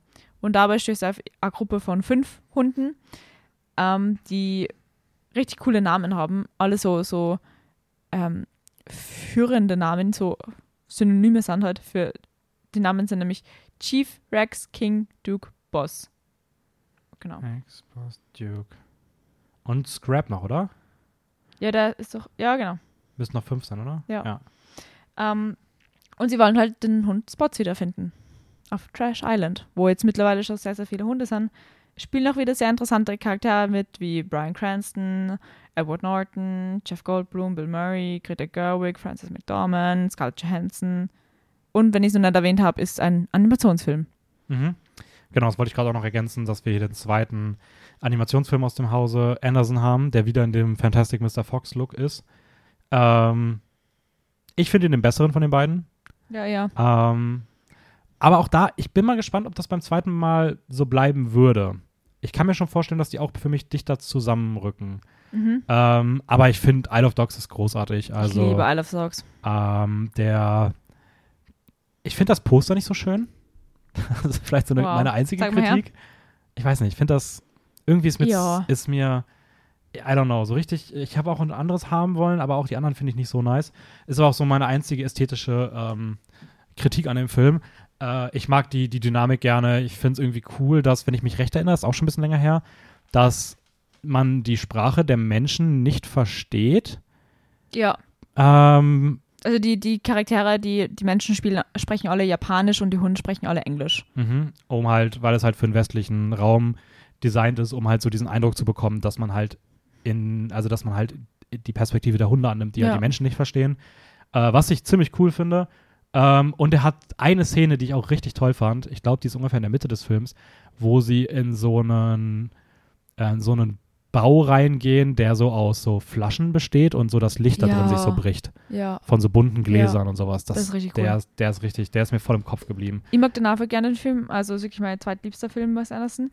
Um, und alle, also ich komme jetzt mit meinen Fun Facts, weil die finde ich richtig cool in dem Film. Alle Haare von den Hunden in dem Film sind aus Alpaka-Wolle gemacht. Und der eigentlich ist in, im 17. Jahrhundert in Japan genau das Gegenteil passiert. Und zwar hat es einen Shogun gegeben, also so ein, so ein Herrscher, der halt Hunde geliebt hat und Katzen nicht. Und im Film wird das halt genau umgedreht, mhm. aufgegriffen. Mhm.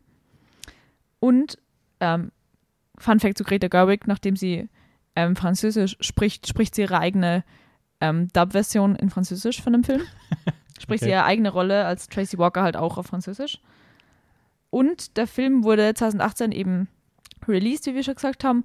Und das ist im äh, chinesischen Zodiac-Kalender, also Sternzeichenkalender, das Jahr des Hundes. Das ist sehr durchdacht von ihm. Da mhm. ist noch immer ein sehr starker Fokus auf, äh, auf, auf Hundespezifika. Ja. Ähm, ja, ist, ich glaube, wenn man Tiere mag, gerade wenn man Hunde mag, ist das, glaube ich, ein Film, mit dem man einfach seinen Spaß hat und ja. einfach. Äh, er ist lustig, er ist schnell, er ist fun, er schaut cool aus, er ist so viel Liebe zum Detail, die Story ist cool. ja, ich muss sagen, dieses, dieses, dieses, ähm, weil sie auch so ein bisschen über diese Trash Island reisen, hat ja. es irgendwie so diesen, auch so ein bisschen diesen Abenteuergedanken. Ja. Und das ist irgendwie auch was, was ich einfach cool finde. So. Ja, gerade wieder diese Fortbewegungsmittel und in dem Film ist es halt einfach so, so ein Ding, das halt Müll von einem Ort zum anderen transportiert, wo sie halt damit fahren, wo das halt, das mhm. ist das Poster, das der Dennis halt so schön findet. Ich finde es cool, aber irgendwie, ich weiß nicht, ich glaube, ich mag einfach die Einbindung von dem Schriftzug Isle of Dogs nicht so gerne. Weil okay. diese roten Schriftzeichen mit den schwarzen Kästchen gelber Schrift, wo dann die Schriftzeichen ins Englische übersetzt sind, irgendwie, weiß ich nicht, so richtig fühle ich das nicht. Ja. Ähm, Apropos nicht fühlen. Nein, das ist kein Übergang, den wir machen wollen. Okay. Wow. ähm, apropos Sabi fühlt das nicht, gehen wir jetzt äh, zum nächsten Film, 2021, The French Dispatch. Und ich würde dich fast bitten, dass wir jetzt äh, aufbrechen mit unserer abwechselnden ähm, Zusammenfassungsstruktur und dass du den Film zusammenfasst und Mhm. ich dann gleich Asteroid City mache, weil der bei mir auch schon leider etwas länger her ist. Genau, also es geht um, um so eine Redaktion, die gemeinsam einen äh, irgendwie einen Abschlussartikel von ihrer Zeitung schreiben wollen, weil die halt, weil da irgendwer äh, ist der, wer ist gestorben? Der Besitzer ist gestorben? Der Besitzer von der Zeitschrift ist glaube, gestorben. ja, ja. Und es, es versammelt sich die ganzen Redakteure und die schreiben halt irgendwie alle ihre, ihre Sätze zusammen, damit sie dann sich zusammenfinden können und da die besten Sachen rausfinden und besten Stories halt machen für ihre letzte Ausgabe. Und das sind aber, ja, sehr interessante Figuren, die da wieder aufeinandertreffen. Und es spielt sich alles im, in Paris ab, in Frankreich. Es geht um einen Künstler, der im Gefängnis sitzt und dort entdeckt wird und im Gefängnis auch Ausstellungen macht. Und es geht um, äh, was nicht, Polizeiverfolgungen und politische Aufstände. Also ganz viel verschiedene Sachen. Studierendenaufstände auch so ein bisschen. Studierendeaufstände, so dieser ja. Generationskonflikt. Und um die Kochkunst und um Kinder, die mehr oder weniger unfreiwillig von ihrem Zuhause entrissen werden. Also so drei verschiedene Sehr Erzähl schön, sehr schön. So. Danke. So drei verschiedene ähm, Erzählstränge, die aufgrund von diesen Artikeln zusammenführen und erzählt werden. Mhm. Ja. Ja. Und das alles in dieser, in, unter diesem Deckmantel der, der diversen Zeitungsartikel. Ja. Ähm, ich muss sagen, ich hatte damals leider eine sehr schlechte Kinoerfahrung bei dem Film, Naja. weil der Saal einfach furchtbar war. Muss aber sagen, umso mehr Zeit vergeht, umso mehr mag ich den Film. Ähm, ich glaube tatsächlich, dass das der wäre, der am besten, wenn man das adaptieren würde, wenn der auf einer Bühne stattfinden würde, glaube ich, wäre das ein sehr, sehr gefeiertes äh, Ja. Stück, weil ich weiß nicht, alleine auch da wieder, wenn ich mir dieses obere Bild bei, bei, äh, bei Letterbox anschaue, Mhm. dieses, wie sie an dieser Jukebox stehen, links und rechts die Stühle, der hat so diese, ich weiß nicht, 60s, 70s Ästhetik Mhm. und dieses Bild in diesem Film ist so lebendig. Also ich meine, Wes Anderson hat ja immer diese statischen Bilder schon so ein bisschen, die dann sehr diese Symmetrie betonen. Aber bei French Dispatch ist so, das Bild ist so krass genutzt, weil überall was passiert so. Überall drehen sich dann irgendwelche Sachen oder da bewegt sich was oder da laufen dann welche links runter, gehen dann rechts wieder hoch und es ist so viel Bewegung in diesem Bild drin, ähm, dass ich alleine aus dem Aspekt den Film irgendwie dann doch sehr, sehr mochte. So. Mhm. Für Erzählinstanz habe ich nicht so connected, Ja. aber ich, Ich glaube, das ist auch mein Problem. Also, er ist kein schlechter Film so, er ist immer nur bei dreieinhalb Sterne. Also, ich habe nur mit der Erzählung nicht so viel anfangen können, weil ich halt erstens die Rahmenhandlung von diesem Zeitungsding nicht faul gefunden habe, aber einfach nicht so durchdacht oder so interessant, wie es bei anderen so Rahmenstrukturen der Fall war bis jetzt. Und ich habe auch nicht mit jeder von diesen Artikelerzählungen was anfangen können. Also die von Timothy Chalamet hat mir eigentlich gar nicht gefallen. Da ist nur der Aspekt von diesem Studentenaufstand eigentlich ganz cool. ich glaube auch, dass ich die auch am schwächsten fand. Ja. Also, ja. Und genau dieser Timothy Chalamet fühle ich nicht in dieser Rolle, in diesem, in dieser Erzählung-Ding, hat er die anderen für mich irgendwie ausgeblendet. Und ich bin erst jetzt wieder drauf gekommen, hey, es gibt eigentlich diese ganze Gefängnisstruktur mit einem Künstler im Gefängnis, so, dort ja, also ich, ich muss sagen, ich glaube, meine Lieblingsding ist alles rund um den, äh, um, um dieses Kochding, weil das einfach von den Sets her am coolsten aussieht und dann auch, der hat dann ja auch noch diese auf einmal animierte Passage mit dabei, die einfach so cool ist, dass einfach der Film mittendrin in so Animationssachen wechselt. Ähm, ja, keine Ahnung. Ich, ich muss sagen, ich mag den dann doch irgendwie ziemlich gerne. Ähm, Finde den fast ein bisschen underrated, aber Ich habe ja, mir noch gedacht, das ist so sein, abgesehen von Grau Budapest, Grau Budapest Hotel, sein Mainstream-Film irgendwie. Ja, schon, aber ich glaube trotzdem, dass er an sich jetzt auch nicht für viele auch eher so war, dass sie sagen, hm, fand ich ein bisschen schwächer so. Ähm, Aber nee, ich muss sagen, ich, ich, mag, ich, ich mochte den dann doch irgendwie ziemlich gerne. Wäre auch einer gewesen, den ich sehr gerne nochmal gerewatcht hätte jetzt, aber äh, wie gesagt, zeitlich war das dann leider nicht drin. Dann fällt es mir jetzt auch wieder ein bisschen schwer, da irgendwie noch groß was mehr zu, zu sagen, aber ich glaube, dass man dem auf jeden Fall trotzdem eine Chance geben soll. Ich glaube, der arbeitet auch ein bisschen mehr mit so Splitscreen-Sachen, was auch ganz gut zu dieser Kaderästhetik von Zeitungen passt. Ja. Ähm, was ich eigentlich auch ziemlich cool fand. Okay. Gehen wir zum Grande Final. Oder? Yes. zum jetzigen Neustart, ähm, Asteroid City. Mhm. Äh, spielt in einer fiktionalen Wüstenstadt in den 50ern, wo Junior Stargazer Schrägstrich Space Kadetten zusammenkommen, um ähm, Raumfahrtdinge auf einmal zu besprechen. Wir kommen dort aber eigentlich hin durch einen Familienvater, der mit seinem Auto liegen bleibt, äh, drei Kinder im Schlepptau hat ähm, und auch dort auf alle weiteren, alle anderen verschiedensten Leute trifft, wie ähm, eine, eine Schauspielerin oder das Personal, was dort vor Ort ist. Unter anderem ein sehr weirder Steve Carell, der Immobilien verkauft. Ähm, wir haben noch einen, Ja. einen Vater, der, einen, einen Großvater, der seine Kinder besuchen soll. Ähm, und es gibt eine übergeordnete Rahmenhandlung, die. Verrät man die? Sie Ich hätte in- sie jetzt nicht verraten. Nee, ne, weil sie kommt zwar in den ersten. Ich würde sie gerne später nochmal verraten. Wir können ja erstmal anders einsteigen, aber ich würde gerne irgendwann noch was dazu sagen, Ja. weil es sehr wichtig ist für meine Meinung zu dem Film. Wir sagen, wir geben nochmal ein, ein, ein Ja. Remark. Ähm, genau, und äh, ja, das ist Asteroid City. ja. Ist der erste Film, in dem Bill Murray nicht mitspielt. Ja, aber Der wäre nämlich eigentlich für die Rolle von Steve Carell gecastet worden, also diesem, diesem Nee. Innenbesitzer. Doch. Das finde Äh, ich krass. Wow. Wurde, hat aber, bevor der Dreh losgegangen ist, ähm, Covid-19 gekriegt und war dann, ähm, wurde, hatte dann ersetzt werden müssen durch Steve Carell. Okay, ich verstehe, äh, sie sehen in dieser Rolle. Ich hab, war mir aber hundertprozentig sicher, dass er für die Rolle von Tom Hanks vorgesehen war. Weil ich finde, Tom Hanks spielt so, als ob das Bill Murrays hätte Rolle ich, war. Hätte ich auch gedacht, aber es war tatsächlich Die haben Steve sich Carell. verschrieben. Es steht auf einem die Nein, mit die haben Steve sich, Carell haben sie sich verschrieben. Die haben Steve Carell mit Tom Hanks verwechselt. Das ist ja vollkommen absurd. Also, okay, ich kann krass. mir nicht vorstellen, Nee, dass glaub sie ich auch nicht. Aber, aber ja, ich hätte mir auch zuerst gedacht, dass Bill Murray sicher die Rolle von Tom Hanks kriegen hätte sollen. Aber wir haben auch so bekannte Gesichter wieder wie Jason Schwartzman, Scarlett Johansson, Jeffrey Wright, Bryan Cranston, Edward Norton, Jake Ryan, Maya Wobei Hawke. Scarlett Johansson das ihre erste, nee, ihre zweite Rolle war, ne? Und War nur in Isle of Dogs vorher dabei. Ich glaube, ja. Ja. Passt irgendwie auch Tilda sehr gut. Swinton. Passt auch sehr gut in den Wes Anderson-Film rein. Krass, dass die noch nicht öfter aufgetaucht ist. Also wieder viele krasse SchauspielerInnen. Mhm. Ähm, also grundsätzlich, glaube ich, kann man sagen, ist natürlich auch ein empfehlenswerter Film. So. Ähm, Mhm. deswegen, das Ding ist, nee, ich, ich glaube, ich würde tatsächlich gerne zu dem Film nur mit Spoilern reden. Okay, dann Also kommen wir es, jetzt es ist ein empfehlenswerter Film, schaut ihn euch an. Ja. Ähm, wenn ihr Wes Anderson-Fans seid, bekommt ihr genau das geboten, was man von Wes Anderson kennt. Ja. Ähm, für alle weiteren Sachen jetzt, ähm, ich, wir würden natürlich, wir werden jetzt nicht extrem spoilern, aber wir werden zumindest mal die Rahmenhandlung spoilern, weil das ist Ja. schon irgendwie wichtig, um, damit ich irgendwie meinen Punkt machen kann, weil sonst druckst ich jetzt nur drumherum. Ja.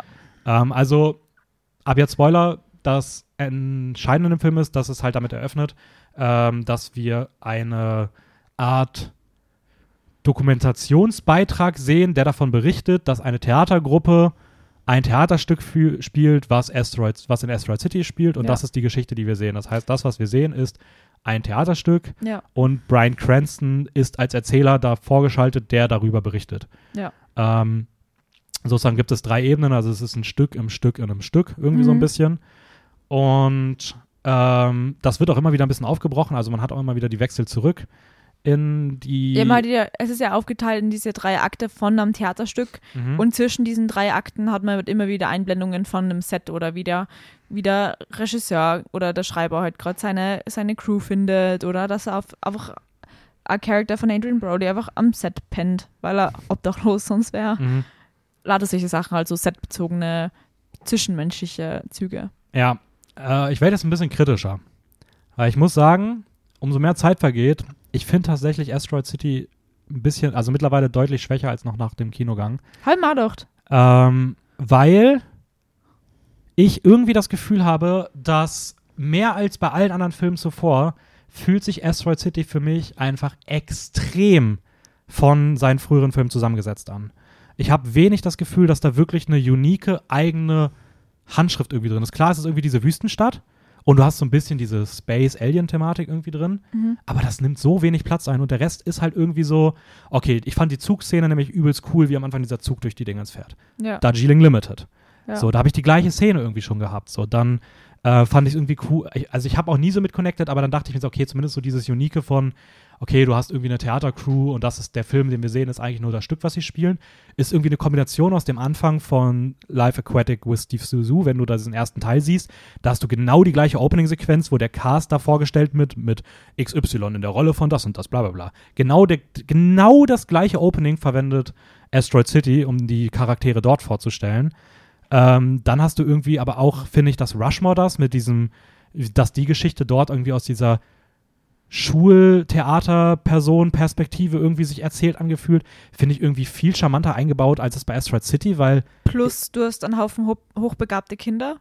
Ja, das hat man auch, ähm, auch bei Live, und aber auch bei, bei Life Aquatic. Ja. Auch da hast du dieses, diese sechs Junior-Forscher, die dann mit auf Reise gehen. Ja, stimmt. So, und ich weiß nicht, irgendwie denke ich mir dann so, okay, was, was macht denn der Film irgendwie so, so Uniques so? Also, wo, wo ist das Einzigartige in der Erzählung? Weil alles fühlt sich irgendwie danach an, als ob ich das schon irgendwo gesehen habe. Und ich auch finde, dass diese Rahmenhandlung von diesem, hey, das ist ein Theaterstück, das hat für mich nie wirklich connected, weil außer so einer Szene, wo irgendwie Brian Cranston dann mal im Bild auf einmal auftaucht und sagt so, oh, was mache ich denn hier? Ich sollte eigentlich gar nicht sein. Und du irgendwie denkst kurz so, okay, weird. Aber sonst gibt es gar keine Interaktion zwischen diesen Ebenen so wirklich. Mhm. Und es fühlt sich einfach nur an wie ein Gimmick. Also der Film hätte ohne dieses, also es hätte, es hätte ohne das Ding auch funktioniert. Du hättest einfach nur die Asteroid City Handlung nehmen können und es hätte als Film funktioniert und es hätte diese Theaterhandlung null gebraucht, um irgendwas in diesem Film anders zu machen so. Ja. Und das fühlt sich nur an wie drüber gelegt, um irgendwie was so Uniques zu haben, aber so richtig unique ist es auch nicht, weil er das halt irgendwie auch in vielen anderen früheren Filmen auch schon so finde, Ansätzen drin hatte. Das hat den Film aber trotzdem besser gemacht, weil wäre es nur das Ding gewesen, wäre ich wahrscheinlich ein bisschen enttäuscht gewesen, weil man das halt als das im Trailer schon kennt. Und dann hätte ich mir gedacht, ja, war halt da genauso der Film, wie ich mir im Trailer vorgestellt habe. Deswegen war ich irgendwie froh, dass sie das trotzdem geaddet haben. Aber ich verstehe, was du meinst. Also ich kann es auch nachvollziehen und bin auch deiner Meinung, dass es halt zusammengesetzt ist. Aber hätte es denn diese Ebene von dieser Rahmenhandlung nicht geben, wäre ich, glaube ich, nicht, hätte ich ihn bisschen schlechter gefunden. Aber ich glaube, sie hätten halt mehr mitmachen müssen. Also sie hätten halt mehr, ja. sie hätten es viel mehr vermischen müssen. Ja. So, ich finde, es gibt im letzten Drittel dann so ein paar Elemente, die ich dann wirklich auch cool finde. Und das war auch der Moment, wo ich dann irgendwie diese Haram-Handlung dann doch irgendwie ganz nice fand. Aber das war halt im letzten Drittel. Also auf dem Weg dahin, ob dann irgendeine Szene ist, wo sich Jason Schwartzman und Edward Norton über das Stück unterhalten, was null Einfluss auf die Handlung hat, also wirklich gar nichts, das ist mir ehrlicherweise irgendwie ziemlich egal gewesen so. Und ich fand ihn dann auch in diesen früheren Sachen, auch in der Ästhetik nicht so besonders, mit diesem Schwarz-Weiß und sowas. Mhm. Fand ich jetzt auch nicht so unique. Ich finde aber auch generell, glaube ich, ja, so, so richtig geflasht war ich von der Ästhetik auch nicht. Also es gab geile Shots. Ich mochte auch diesen Look von Asteroid City an sich gerne, weil es auch von der Farbästhetik, mhm. ich meine, es hat sowas von Western so ein bisschen, von dieser mhm. Wüstenstadt. Das finde ich schon cool. Aber es gab jetzt nicht so diesen einen Shot oder die, die ein, zwei Shots, wo ich mir dachte, boah, das ist gerade übelst geil gemacht so. Also da gab es ja. in den anderen Filmen zuletzt irgendwie immer mehr Sachen, wo ich dachte, so, das sind so krasse Shots, die ich klar als Wes Anderson erkenne. Ich glaube, bei dem Film gibt es das erste Mal richtig viele Szenen, wo, wenn du mir das zeigst, ich sagen könnte aus hm, könnte auch aus einem ähm, Taika Waititi-Film sein. Ich könnte jetzt nicht sagen, dass das unbedingt Wes Anderson war. Ja. So, ähm, fand auch die Rollen teilweise, die Figuren nicht so eingängig. Also gerade Maya Hawk beispielsweise Ach und so, diese ja. Kinder da irgendwie, die Szene habe ich gar nicht gefühlt. Ja. Ähm, und weiß nicht, ich habe irgendwie zunehmend dann doch leider ein bisschen meine Probleme mit dem Film so. Was okay. irgendwie schade ist. Ja. Aber, okay, krass, ich dachte, ich bin damit alleine. Interessant, dass das bei dir dann ähnlich ist. Na, ich kann das voll nachvollziehen. Ich finde, der Film ist immer noch gut. Ja, ja, ähm, aber ich kann, ich, ja, ja, ja. Also ich habe ihn jetzt auch nur von vier auf dreieinhalb Sterne runtergesetzt. Also dreieinhalb ist für mich immer noch sehenswert. Auf jeden Fall. Aber ich verstehe den Kritikpunkt auf jeden Fall. Gerade wenn man jetzt die anderen Filme kennt. Ja, voll. Und ich glaube auch, dass es halt so ein bisschen da reingeht, dass ich halt, was ich halt meinte mit, dass mir der frühe Wes Anderson lieber gefällt, weil ich schon irgendwie das Gefühl habe, dass ich brauche irgendwie das Gefühl, dass ja, das Narrativ irgendwas kreative Eigenleistung erbracht wird. Ja. Weil sonst, klar, sieht es irgendwie wahnsinnig gut aus, also wirklich wahnsinnig gut aus, aber ähm, das ist dann irgendwie nichts anderes als das, was, was, was ich dann irgendwie auch bei Blockbustern, Disney-Sachen kritisiere, dass sie gefühlt mhm. nichts mehr Neues, Neues zu erzählen haben. So. Ja. Ich würde jetzt noch einen letzten Fun-Fact nennen und dann die Folge beenden. Wir müssen noch das Ranking machen. Ah, und ich will noch eine Sache erwähnen zu Wes ah. Anderson. Aber wir können äh, erstmal den Fun-Fact machen. Ja. Ähm, der Fun-Fact ist nämlich, dass, genau, das mit Bill Murray habe ich gesagt, dass Scarlett Johansson ja eine, eine, eine komplette Nacktszene hat, Mhm. ähm, aber Wes Anderson war einfach zu, zu schüchtern oder zu ähm, embarrassed, dass er, die, dass er die macht. Jetzt hat sie sie einfach selber directed. Die Scarlett Johansson. Das ist lustig. ja. Weil ist, ich, ich, ich, ich war in dem Film auch so, dass ich mir dachte so, ha, interesting, gab es das schon in Wes Anderson Film? Als ich jetzt die Älteren gesehen habe, war ich so, ah doch, okay, gibt es schon öfter mal, dass Leute irgendwie äh, halbnackt oder ganz nackt irgendwie rumlaufen. ja. Finde ich witzig, dass er dann an der Stelle irgendwie Bei Scarlett Johansson da, da ist so die. Grenze für ihn. Ja. So. ähm, okay, ich möchte eine Sache noch zu Wes Anderson sagen. Und zwar, um so ein bisschen, weil es würde mich auch bei dir interessieren, wie du so generell, ich würde so sagen, fang du gerne mal an. Wie würdest du ihn, wie würdest du sagen, wie stehst du generell zu ihm als Director? Mm. Es ist ein bisschen für mich Hit or Miss, aber nicht im Sinne von Miss ist komplett schlecht, sondern Miss Mhm. ist einfach nicht ausgereift. Mhm. Und äh, es gibt einige, wo die Story richtig cool ist, wo die Execution auch perfekt ist. Das habe ich vorher schon erwähnt, eben mit Grau Budapest oder Isle of Dogs.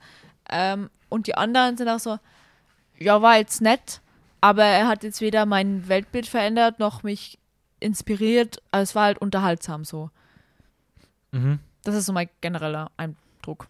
Okay, ich würde mich da so ein bisschen anschließen, weil ich finde es irgendwie interessant, dass, ich meine, wir haben jetzt zehn Filme von dem gesehen und ich finde, ich glaube, ich habe selten ähm, eine regieführende Person gehabt, die so viele Filme, von der ich so viele Filme gesehen habe, Mhm. die ich aber mindestens immer so gut finde. Also ich Ja. meine, ich habe einen Film mit einer dreieinhalb, alle anderen haben bei mir mindestens eine vier. Ich glaube, vier Filme sogar eine viereinhalb, einer davon an der Grenze zu fünf. Mhm. Also es ist schon irgendwie sehr hoch im Durchschnitt.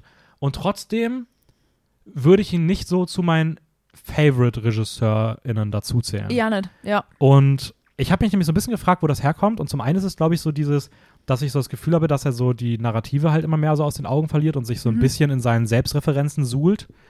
Ähm, aber was ich, und das ist mir doch jetzt gerade irgendwie nochmal jetzt, als ich die anderen Sachen auch so gesehen habe, ein bisschen bewusst geworden ist, was ich schon irgendwie bei ihm sehr schade finde. Und das würde ich dann auch gerne einmal an der Stelle aufführen, weil ich das bei so Regisseuren, bei denen es irgendwie mittlerweile Mode ist, die so ein bisschen dafür zu haten, auch mache. Äh, ich finde, dass er einen wahnsinnig undiversen Leadcast hat. Mhm. Also ich würde auch sagen, ähnlich wie Nolan hat Wes Anderson sehr schwache bis wenig ausgereifte Frauenrollen.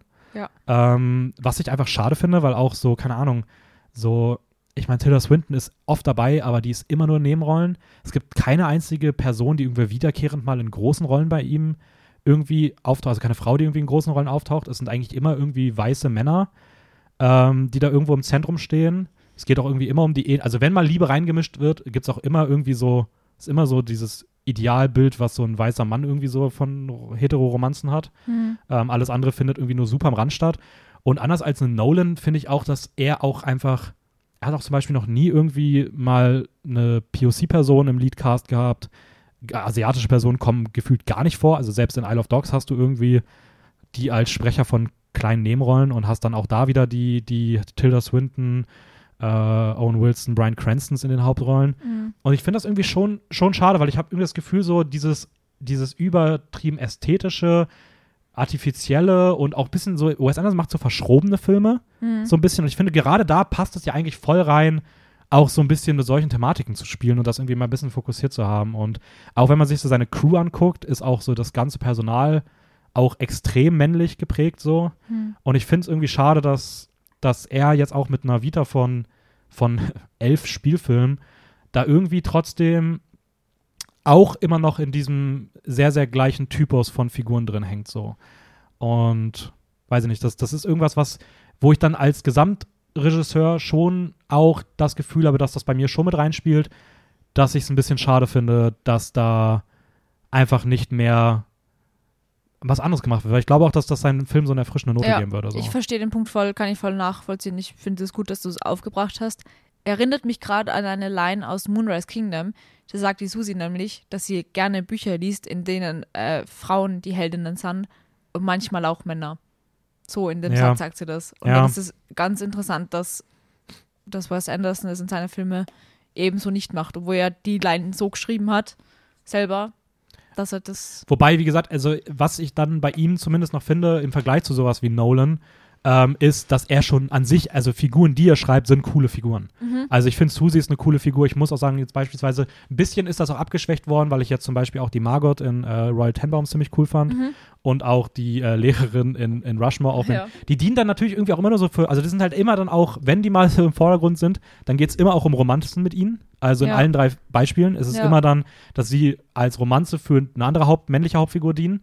Aber es sind trotzdem irgendwie schon coole Figuren. Also er macht schon gute Figuren, aber. In Asteroid City war es doch auch so mit der Mitch Campbell, der Scarlett Johansson-Rolle, oder? ja, aber Scarlett Johansson ist da auch, also ich finde, das ist schon irgendwie eine Nebenrolle im Vergleich zu Ja, okay. dem, also Jason Schwartzman ist im Mittelpunkt so. Ja. Ähm, und ich verstehe es halt nicht, warum es nicht einfach mal, gerade mal nach so vielen Filmen, also es gibt ja das Potenzial da irgendwie, das mehr rauszunehmen. Gerade auch, weil er so einen krassen Cast hat. Aber wenn du dir die Namen anguckst, die halt wiederkehrenden Hauptrollen sind, dann sind es halt Adrian Bodie, ähm, Edward Norton, äh, Jason Schwartzman, Owen Wilson, Bill Murray. Bill Murray. Und das sind immer solche Namen. Und das ist selten mal, selbst wenn dann irgendwie neue Namen dazukommen, die die Hauptrollen spielen, dann sind es halt auch, die Frauen sind halt irgendwie immer in den Nebenrollen so ein bisschen drin oder halt in den Romanzen verankert. Und das ist irgendwie, ich weiß nicht, ist ein bisschen schade. Und da ich das bei anderen Sachen auch immer kritisiere, sei es jetzt irgendwie im Anime-Bereich, hatten wir da se sehr viel rüber geredet oder jetzt halt auch bei Nolan beispielsweise, Mhm. Ähm, würde ich es irgendwie heuchlerisch finden, das bei Wes Anderson nicht anzuführen, nur weil ich da irgendwie die Filme grundsätzlich lieber mag. So. Ja, ist ein guter Punkt. Ähm, anyways, was mich interessieren würde ist, dein schwächster Film, hast du glaube ich schon gesagt, wäre der, The French Dispatch. French Dispatch. Bei mir wäre es Asteroid City. Mhm. Ähm, Ich werde nur meine Top 3 nennen, weil genau, und da dann wollte ich gerade sagen, was sind so Ja. deine Top 3, Schrägstrich Top 5, irgendwie sowas. äh, Grand Budapest, Mhm. Platz 1, Platz 2 ist Isle of Dogs und Mhm. Platz 3 ist The Royal Tenenbaums. Und Platz 4 ist Rushmore. Okay. Da aber Rushmore und Tenenbaum haben sich sehr gekämpft um Platz 3.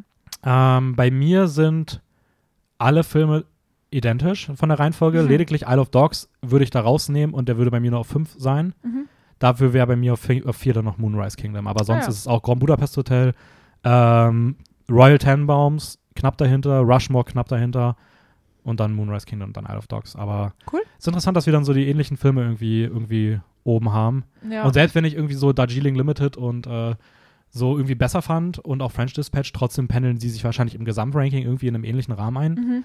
So. Ähm, ja, Cool. das Ja. war's. Hat Spaß gemacht. War ein sehr schöner Film. Ich habe mich sehr gefreut, dass ich jetzt dadurch verleitet war, irgendwie endlich mal die Filmografie von ihm aufzuholen. Ah ja. Ah, sagte, möchte ich nur anführen. Ähm, führen. ich weiß nicht, ob du das mitgekriegt hast, aber diesen TikTok-Instagram-Trend mit der Wes Anderson-Ästhetik. Mhm. dass richtig viele Personen eben mit dieser Ästhetik, diesem Orangenen, so kurze Reels oder TikToks oder so machen, ähm, mit so einer Wes Anderson-Melodie. Finde ich richtig cool, dass es so Ästhetiken einfach so Mainstream, Mainstream unter Anführungsstrichen werden. Manchmal ärgert mich das, wenn Leute einfach nur dann sagen, es ist eine Wes Anderson-Ästhetik, aber dann ist es keine Wes Anderson-Ästhetik. Es gibt ja auch die YouTube-Trailer mittlerweile von bekannten Filmen, die dann von AI in dem Wes Anderson-Look konzipiert werden. Ja. Und auch die, ich verstehe, man, man sieht zumindest, was sie machen wollen, aber sie erzeugen halt nicht Ansatz. Also es ist nur, weil es irgendwie eine ähnliche Farbpalette nutzt und ähm, dieses Symmetrische so in den Vordergrund Ja. rückt, ist es nicht automatisch der Wes Also Anderson-Look. ja, Der ist schon voll. eine Spur komplexer. Ja. Also, Ja, voll. Ähm. also ich habe die Trailer nicht gesehen, sondern ich habe nur so, was nicht, wenn äh, Wes Anderson Harry Potter gemacht hat, so Movie-Poster gesehen oder so. Mhm. Und die waren halt witzig. Aber ja, es gehört halt schon mehr zum Filmemachen dazu. ja finde ich halt auch. Ich habe auch das Gefühl, dass das irgendwie sehr. Ich habe auch tatsächlich einige Kritiken gesehen, die dann Asteroid City sehr schlecht bewertet haben, nach dem Motto, ist nichts Besonderes mehr, wenn sogar AI das einfach erzeugen kann. Da merkt man, wie unanspruchsvoll das letzten Endes doch ist. Ich denke mir so, ich habe mir dann angeguckt und ich war so, okay, ich verstehe, wo man herkommt, aber das ist Welten davon entfernt, weil es einfach bei Wes Anderson schon nochmal ganz anders Ja. komponiert ist. So. Ja. Und ähm, ja, aber ist schon irgendwie witzig, dass da jetzt irgendwie in den letzten Jahren so, also ich meine, dass diese, diese ähm, Social Media Trends rund um ihn gab es ja schon immer so, ne? Also auch diese. Ja, aber gerade in den letzten zwei Monaten ist es ja extrem geworden. Ja, aber sie haben es auch irgendwie gepusht. Also ich meine, Ja, auch mit diesen ganzen voll. Asteroid City-Sachen, die sie dann irgendwo, sie wollten ja gefühlt, dass der Film so äh, in den sozialen Medien schon irgendwie voll stark Ja. stattfindet, bevor er dann startet. Okay. Das war's von meiner Seite. Ähm, es hat mich gefreut. Ich gebe dieses Mal, schmeiße ich den Ball zurück. Dennis, du hast die letzten Worte. Ja. Ja, äh, danke fürs Zuhören. Folgt uns bei Instagram, filmjoker-wien.